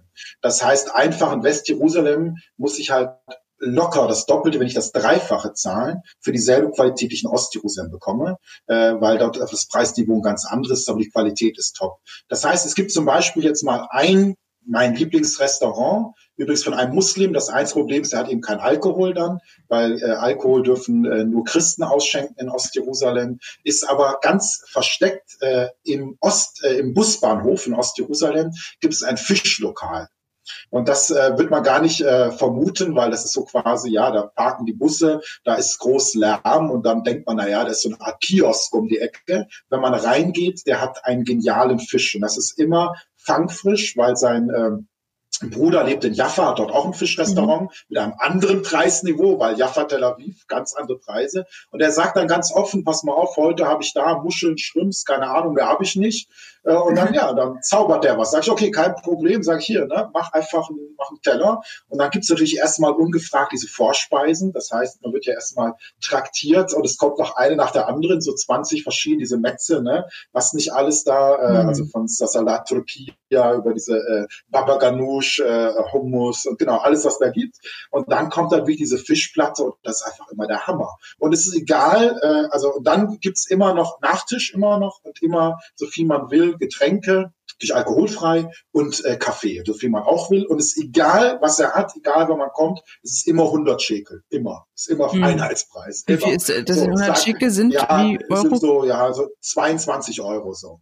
Ja, das ist ja genau. für ein Menü Aber, quasi, ne?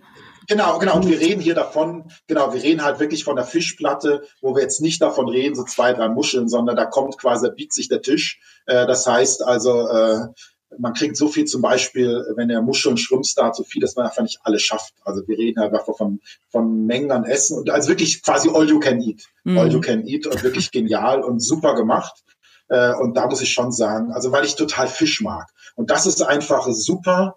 Äh, und da ist zum Beispiel ein Restaurant, was viele gar nicht so kennen, so ein Geheimtipp, weil es eben wirklich äh, und das ist aber oft so in Jerusalem, die besten Restaurants sind jetzt gar nicht in Hotels, die sind Edelhotels, sind sogar eher super schlecht. Da zahlt man viel und ist eher bescheiden, sondern gerade so, äh, ja, auch bei Tankstellen. Es gibt super viele so, so Tankstellen-Restaurants, die auch genial sind. Galiläa oben im Norden total.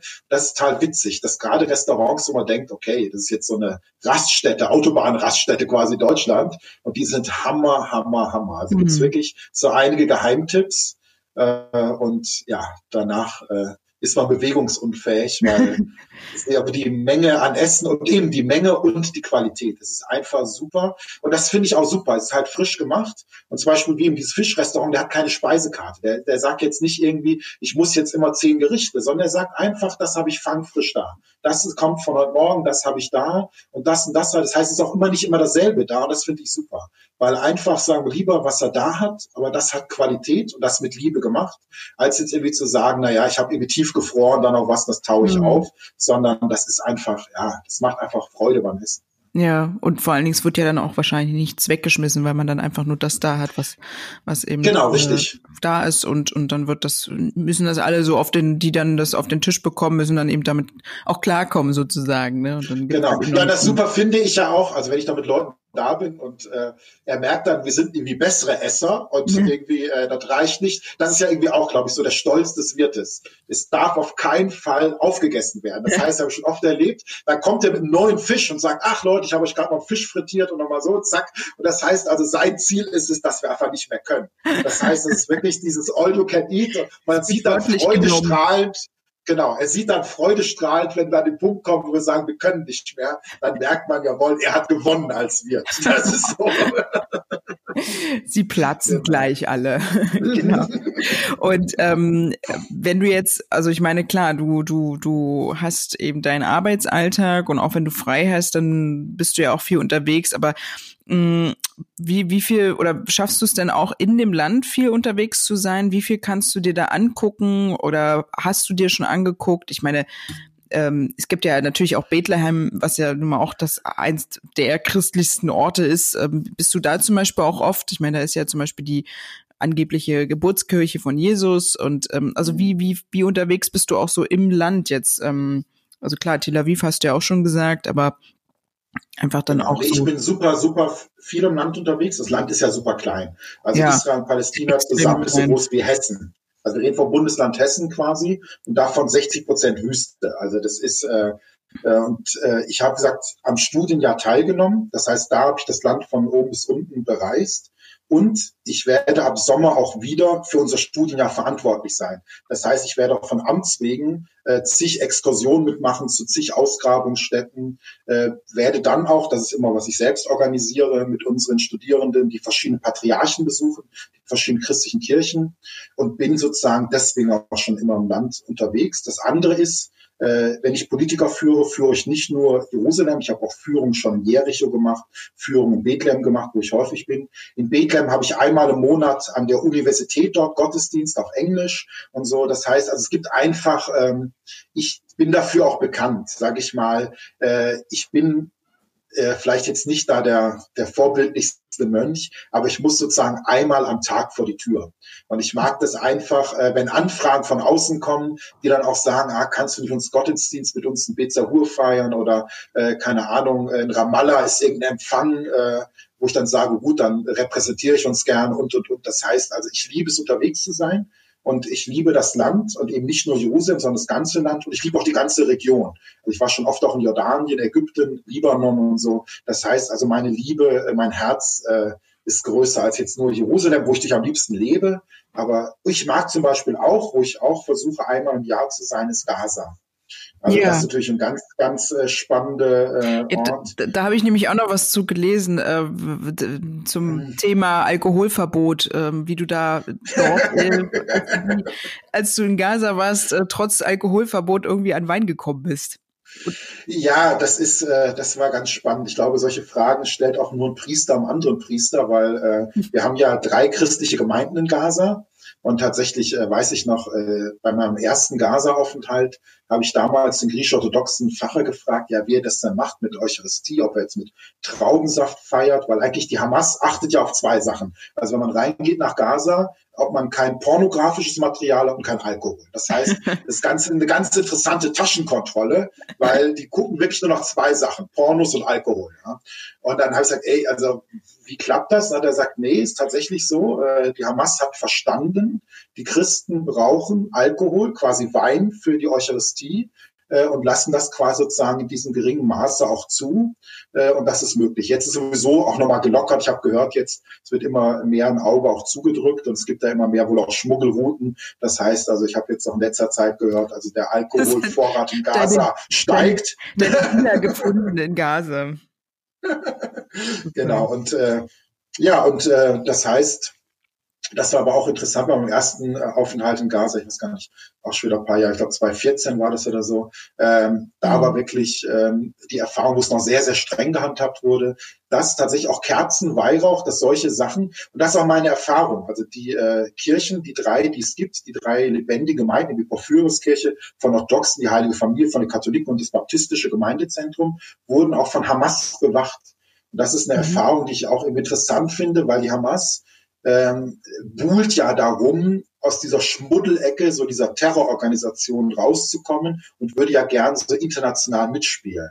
Und das Interessante ist wirklich, dass ihr Horror ist, wenn den Christen in Gaza was passiert, weil dann sozusagen, dann können sie einpacken. Und das mhm. heißt tatsächlich, dass sogar vor den Kirchen äh, Wachen stehen, damit ja nicht irgendwelche äh, noch radikalen äh, Islamisten sozusagen die Christen was antun. Und, äh, und das ist auch so eine Erfahrung, die ich in Gaza auch so mitgenommen habe, wo wir im Westen auch immer so ein bisschen vorsichtig sein müssen. Wir denken ja immer, gut, Hamas ist schlimm, ist auch, also äh, will da gar nichts schönreden. Aber äh, wenn die Hamas gestürzt wird, kommt ja nicht Voltaire, kommt ja nicht die Aufklärung, sondern sagen viele, dann geht es noch schlimmer. Dann kommt mhm. wirklich halt, ja, also Anusra, Al-Qaida, und dann, also sag mal, schlimmer geht immer, dass dann viele sagen, na ja, wir leiden zwar, aber wir haben irgendwie noch einen Modus vivendi gefunden. Und das mhm. ist natürlich auch dann spannend, das so zu hören, dass ja, und viele Christen, ist meine Erfahrung, äh, gehen auch nicht in den Süden. Ich war da auch schon im Süden im Gazastadt, bei Rafah, weil sie sagen, die sind noch alle in Gazastadt, weil sie sagen, gerade im Süden, da sind wirklich halt die radikalen Islamisten unterwegs und da meiden wir Christen lieber das ja. Areal. Aber das ist ja auch interessant, weil ähm, also ich muss ganz ehrlich, ich war ja auch mal in Gaza, aber nur einen Tag und ähm, mhm. das war 2016 und ähm, als ich wie gesagt damals äh, in Jerusalem gewohnt habe und äh, also ich, ich muss jetzt ganz naiv sagen, dass ich äh, das nicht so auf dem Schirm hatte, dass es in Gaza tatsächlich noch so du meinst jetzt irgendwie drei christliche Gemeinden. Mhm. Also ähm, dass es jetzt also dass es Christen in Gaza gibt, ja, vielleicht schon, aber so diese Art, wie du das jetzt beschreibst, auch dass die so, sag ich mal, doch sehr beschützt dort leben, das, das hätte ich jetzt ehrlich gesagt nicht gedacht, weil ich meine, es ist so ein kleines Gebiet, ähm, das ist ja irgendwie mhm. so dicht besiedelt und das, ähm, ich glaube, das ist etwas, wo jetzt viele nicht wüssten, dass so etwas, oder dass die, dass dort Christen in Gaza wirklich tatsächlich sind. Und, das ist bekannt. Ähm, also das, ich glaube, das ist auch für viele äh, neu. Deswegen habe ich das in meinem mhm. Buch auch mal ein Kapitel, wobei da, das ist entstanden nach meinem ersten Besuch. Ich war ja seitdem noch ein paar Mal da. Ähm, genau. Da waren die Christen, sind aber durchaus ja ein ganz wichtiger Teil von Gaza, weil sehr viele von denen sind Ärzte. Also gerade mhm. wenn wir über die Krankenhäuser reden, also das heißt, die Christen in Gaza ähm, sind so die Bildungselite auch. Äh, und ähm, und was die sich wünschen, ist jetzt gar nicht mal ähm, irgendwie, dass man sagen wird, mehr Geld oder sowas, sondern die wünschen halt Freiheit, wie alle in Gaza. Äh, und äh, was aber spannend war, wo die Christen in Gaza nochmal richtig gepunktet haben, es gibt diese Porphyrius-Kathedrale, das ist die Kathedrale der griechisch-orthodoxen. Und bei den Gaza-Kriegen, die ist, weil Gaza ist ja auf Sand gebaut. Das heißt, diese alten Gebäude sinken ja immer tiefer. Und das heißt, diese Kathedrale, die mal prächtig äh, gethront hat, ist jetzt wie so ein U-Bahn-Schacht. Man muss also mehrere Stufen runter, weil die sozusagen Jahrhunderte immer tiefer gesunken ist und ist halt so stabil gebaut, dass die die quasi als Luftschutzbunker verwendet haben und haben gerade gesagt, für äh, ähm, Mütter mit kleinen Kindern die hm. sollen da rein, egal ob Christ oder Muslim. Und das haben sehr, sehr viele Nachbarschaften Christen sehr hoch angerechnet, dass quasi die Christen ihre Kirche geöffnet haben als Schutzraum. Mhm. Ja. ja. Und wie gesagt, es, ich, ich glaube, wir könnten jetzt noch stundenlang über diesen Raum reden. Das ist echt, äh, finde ich, ein ganz spannendes Thema, auch insgesamt äh, Religion und, und was das alles so mit Menschen machen kann und so weiter. Ähm, aber weil du jetzt, wie gesagt, du musst ja, glaube ich, auch irgendwie gleich zum... Um 12 Uhr, ja. Um 12 Uhr kommen die Glocken und dann dann musst du wieder los. Genau. Aber ähm, du weißt ja auch, äh, in dem Podcast äh, frage ich ja auch immer gerne nach ähm, ja, Geschichten oder einem einem Gegenstand, wie auch immer, ähm, wenn es überhaupt jetzt machbar ist oder in irgendeiner Weise, was, was dir jetzt so, was für dich jetzt so mit Jerusalem zusammenhängt oder mit dem, mit der Stadt, äh, mit dem Land. Ähm, ich weiß nicht, was du dir da noch so überlegt hast, so über die ja, Länder hinweg, weil du ja jetzt nicht direkt dort bist, aber ich weiß nicht. Ja, also was mich, also mein Gegenstand. Äh, also wenn es einer wäre, den du dann hättest, genau. Genau, also mein Gegenstand, den habe ich jetzt sogar in der Hand, äh, den äh, habe ich nämlich am Finger, ist mein Ring. Und das ist der, äh, wo sehr viele irgendwie irritiert sind. Hä, du bist doch Mönch, bist du verheiratet? Mhm. Denke, ihr dürft keine Kinder, Frauen haben. Sagt, nee, nee, ist mein Professring. Und das ist tatsächlich etwas äh, sehr Skurriles, weil eigentlich haben Mönche keinen Ring. Also es gibt bei vielen Schwestern, Nonnen, die haben Ringe, da ist eben dieses Bild, Braut Jesu zu sein. Ich meine, ich jetzt Bräutigam Jesus ein sehr schräges Bild, das hm. äh, will ich jetzt eigentlich nicht. Und äh, aber wir haben diese Tradition bei uns im Jerusalemer Kloster, warum auch immer. Ich finde sie etwas komisch, aber ich habe sie vorgefunden, dass wir bei der Profess, also wenn wir dann sagen, jawohl, ich will hier Mönch bleiben und auch die Brüder sagen, jawohl, der kann hier Mönch sein, so quasi unsere Hochzeit, bekommen wir einen Ring. Äh, und, äh, und der verbindet mich halt mit Jerusalem, weil es wie so eine Art Mini-Habit. Also quasi auch wenn ich zivil unterwegs bin, habe ich den Ring an, der ist immer bei mir und der ist eben auch in Jerusalem hergestellt von einem armenischen äh, Silber- und Goldspiel aus einem armenischen Viertel. Der wurde in Jerusalem ein angesteckt während meiner Profess und ist tatsächlich sozusagen wirklich meine Verbindung äh, zu meiner geliebten Stadt, äh, weil tatsächlich er ist wie so eine Art Ehering. Er verbindet mich mit meinem Kloster, mit meiner Stadt, meiner Gemeinschaft und der ist immer bei mir und ja, ich sag mal, intensiver äh, gibt es nichts für mich, was mich wirklich auch rein materiell sichtbar und auch für alle anderen sichtbar an diese Stadt, diese Region bindet und deswegen ja mein Professoring. Ja. Ach, das ist äh, eine schöne Endgeschichte, dass äh, du deine Stadt, äh, deine Liebe äh, deines Lebens, sage ich mal, ähm, so immer bei dir hast, egal wo du bist, ne? Genau, richtig, ja. Ja, ja Nikodemus, dann vielen, vielen Dank für deine Zeit und ähm, wir machen ja auf jeden Fall, das habe ich ja auch gesagt und auch versprochen, äh, wir machen auf jeden Fall noch mal eine Part 2 äh, in Jerusalem. Das muss passieren. Super, super gerne. Also ich äh, werde da irgendwie, wenn Corona und alles Mögliche irgendwie vorbei ist, irgendwie alle äh, Möglichkeiten dann ausschöpfen, dass ich da noch mal hinkomme und ähm, die Stadt super noch mal besuche. Ich kenne ja da auch so einige Leute und es ist ähm, wahnsinnig spannend, äh, einfach das mal gespürt zu haben, auch diese ähm, ja, diese Atmosphäre da äh, in der Stadt tatsächlich. Also wenn du gerne Fisch isst, ich hätte dann schon ja. einen Vorschlag. Also auf jeden Fall äh, möchte ich zu dem Fischlokal äh, in Ost-Jerusalem, auf jeden Fall. Das ist, äh, ist wahrscheinlich jetzt dann nach dem Podcast auch kein Insider mehr. genau. ja, vielen Dank und dann hier noch einen schönen Tag. Bis bald. Ja, danke dir. Ja, ciao. Bis dann. Tschüss.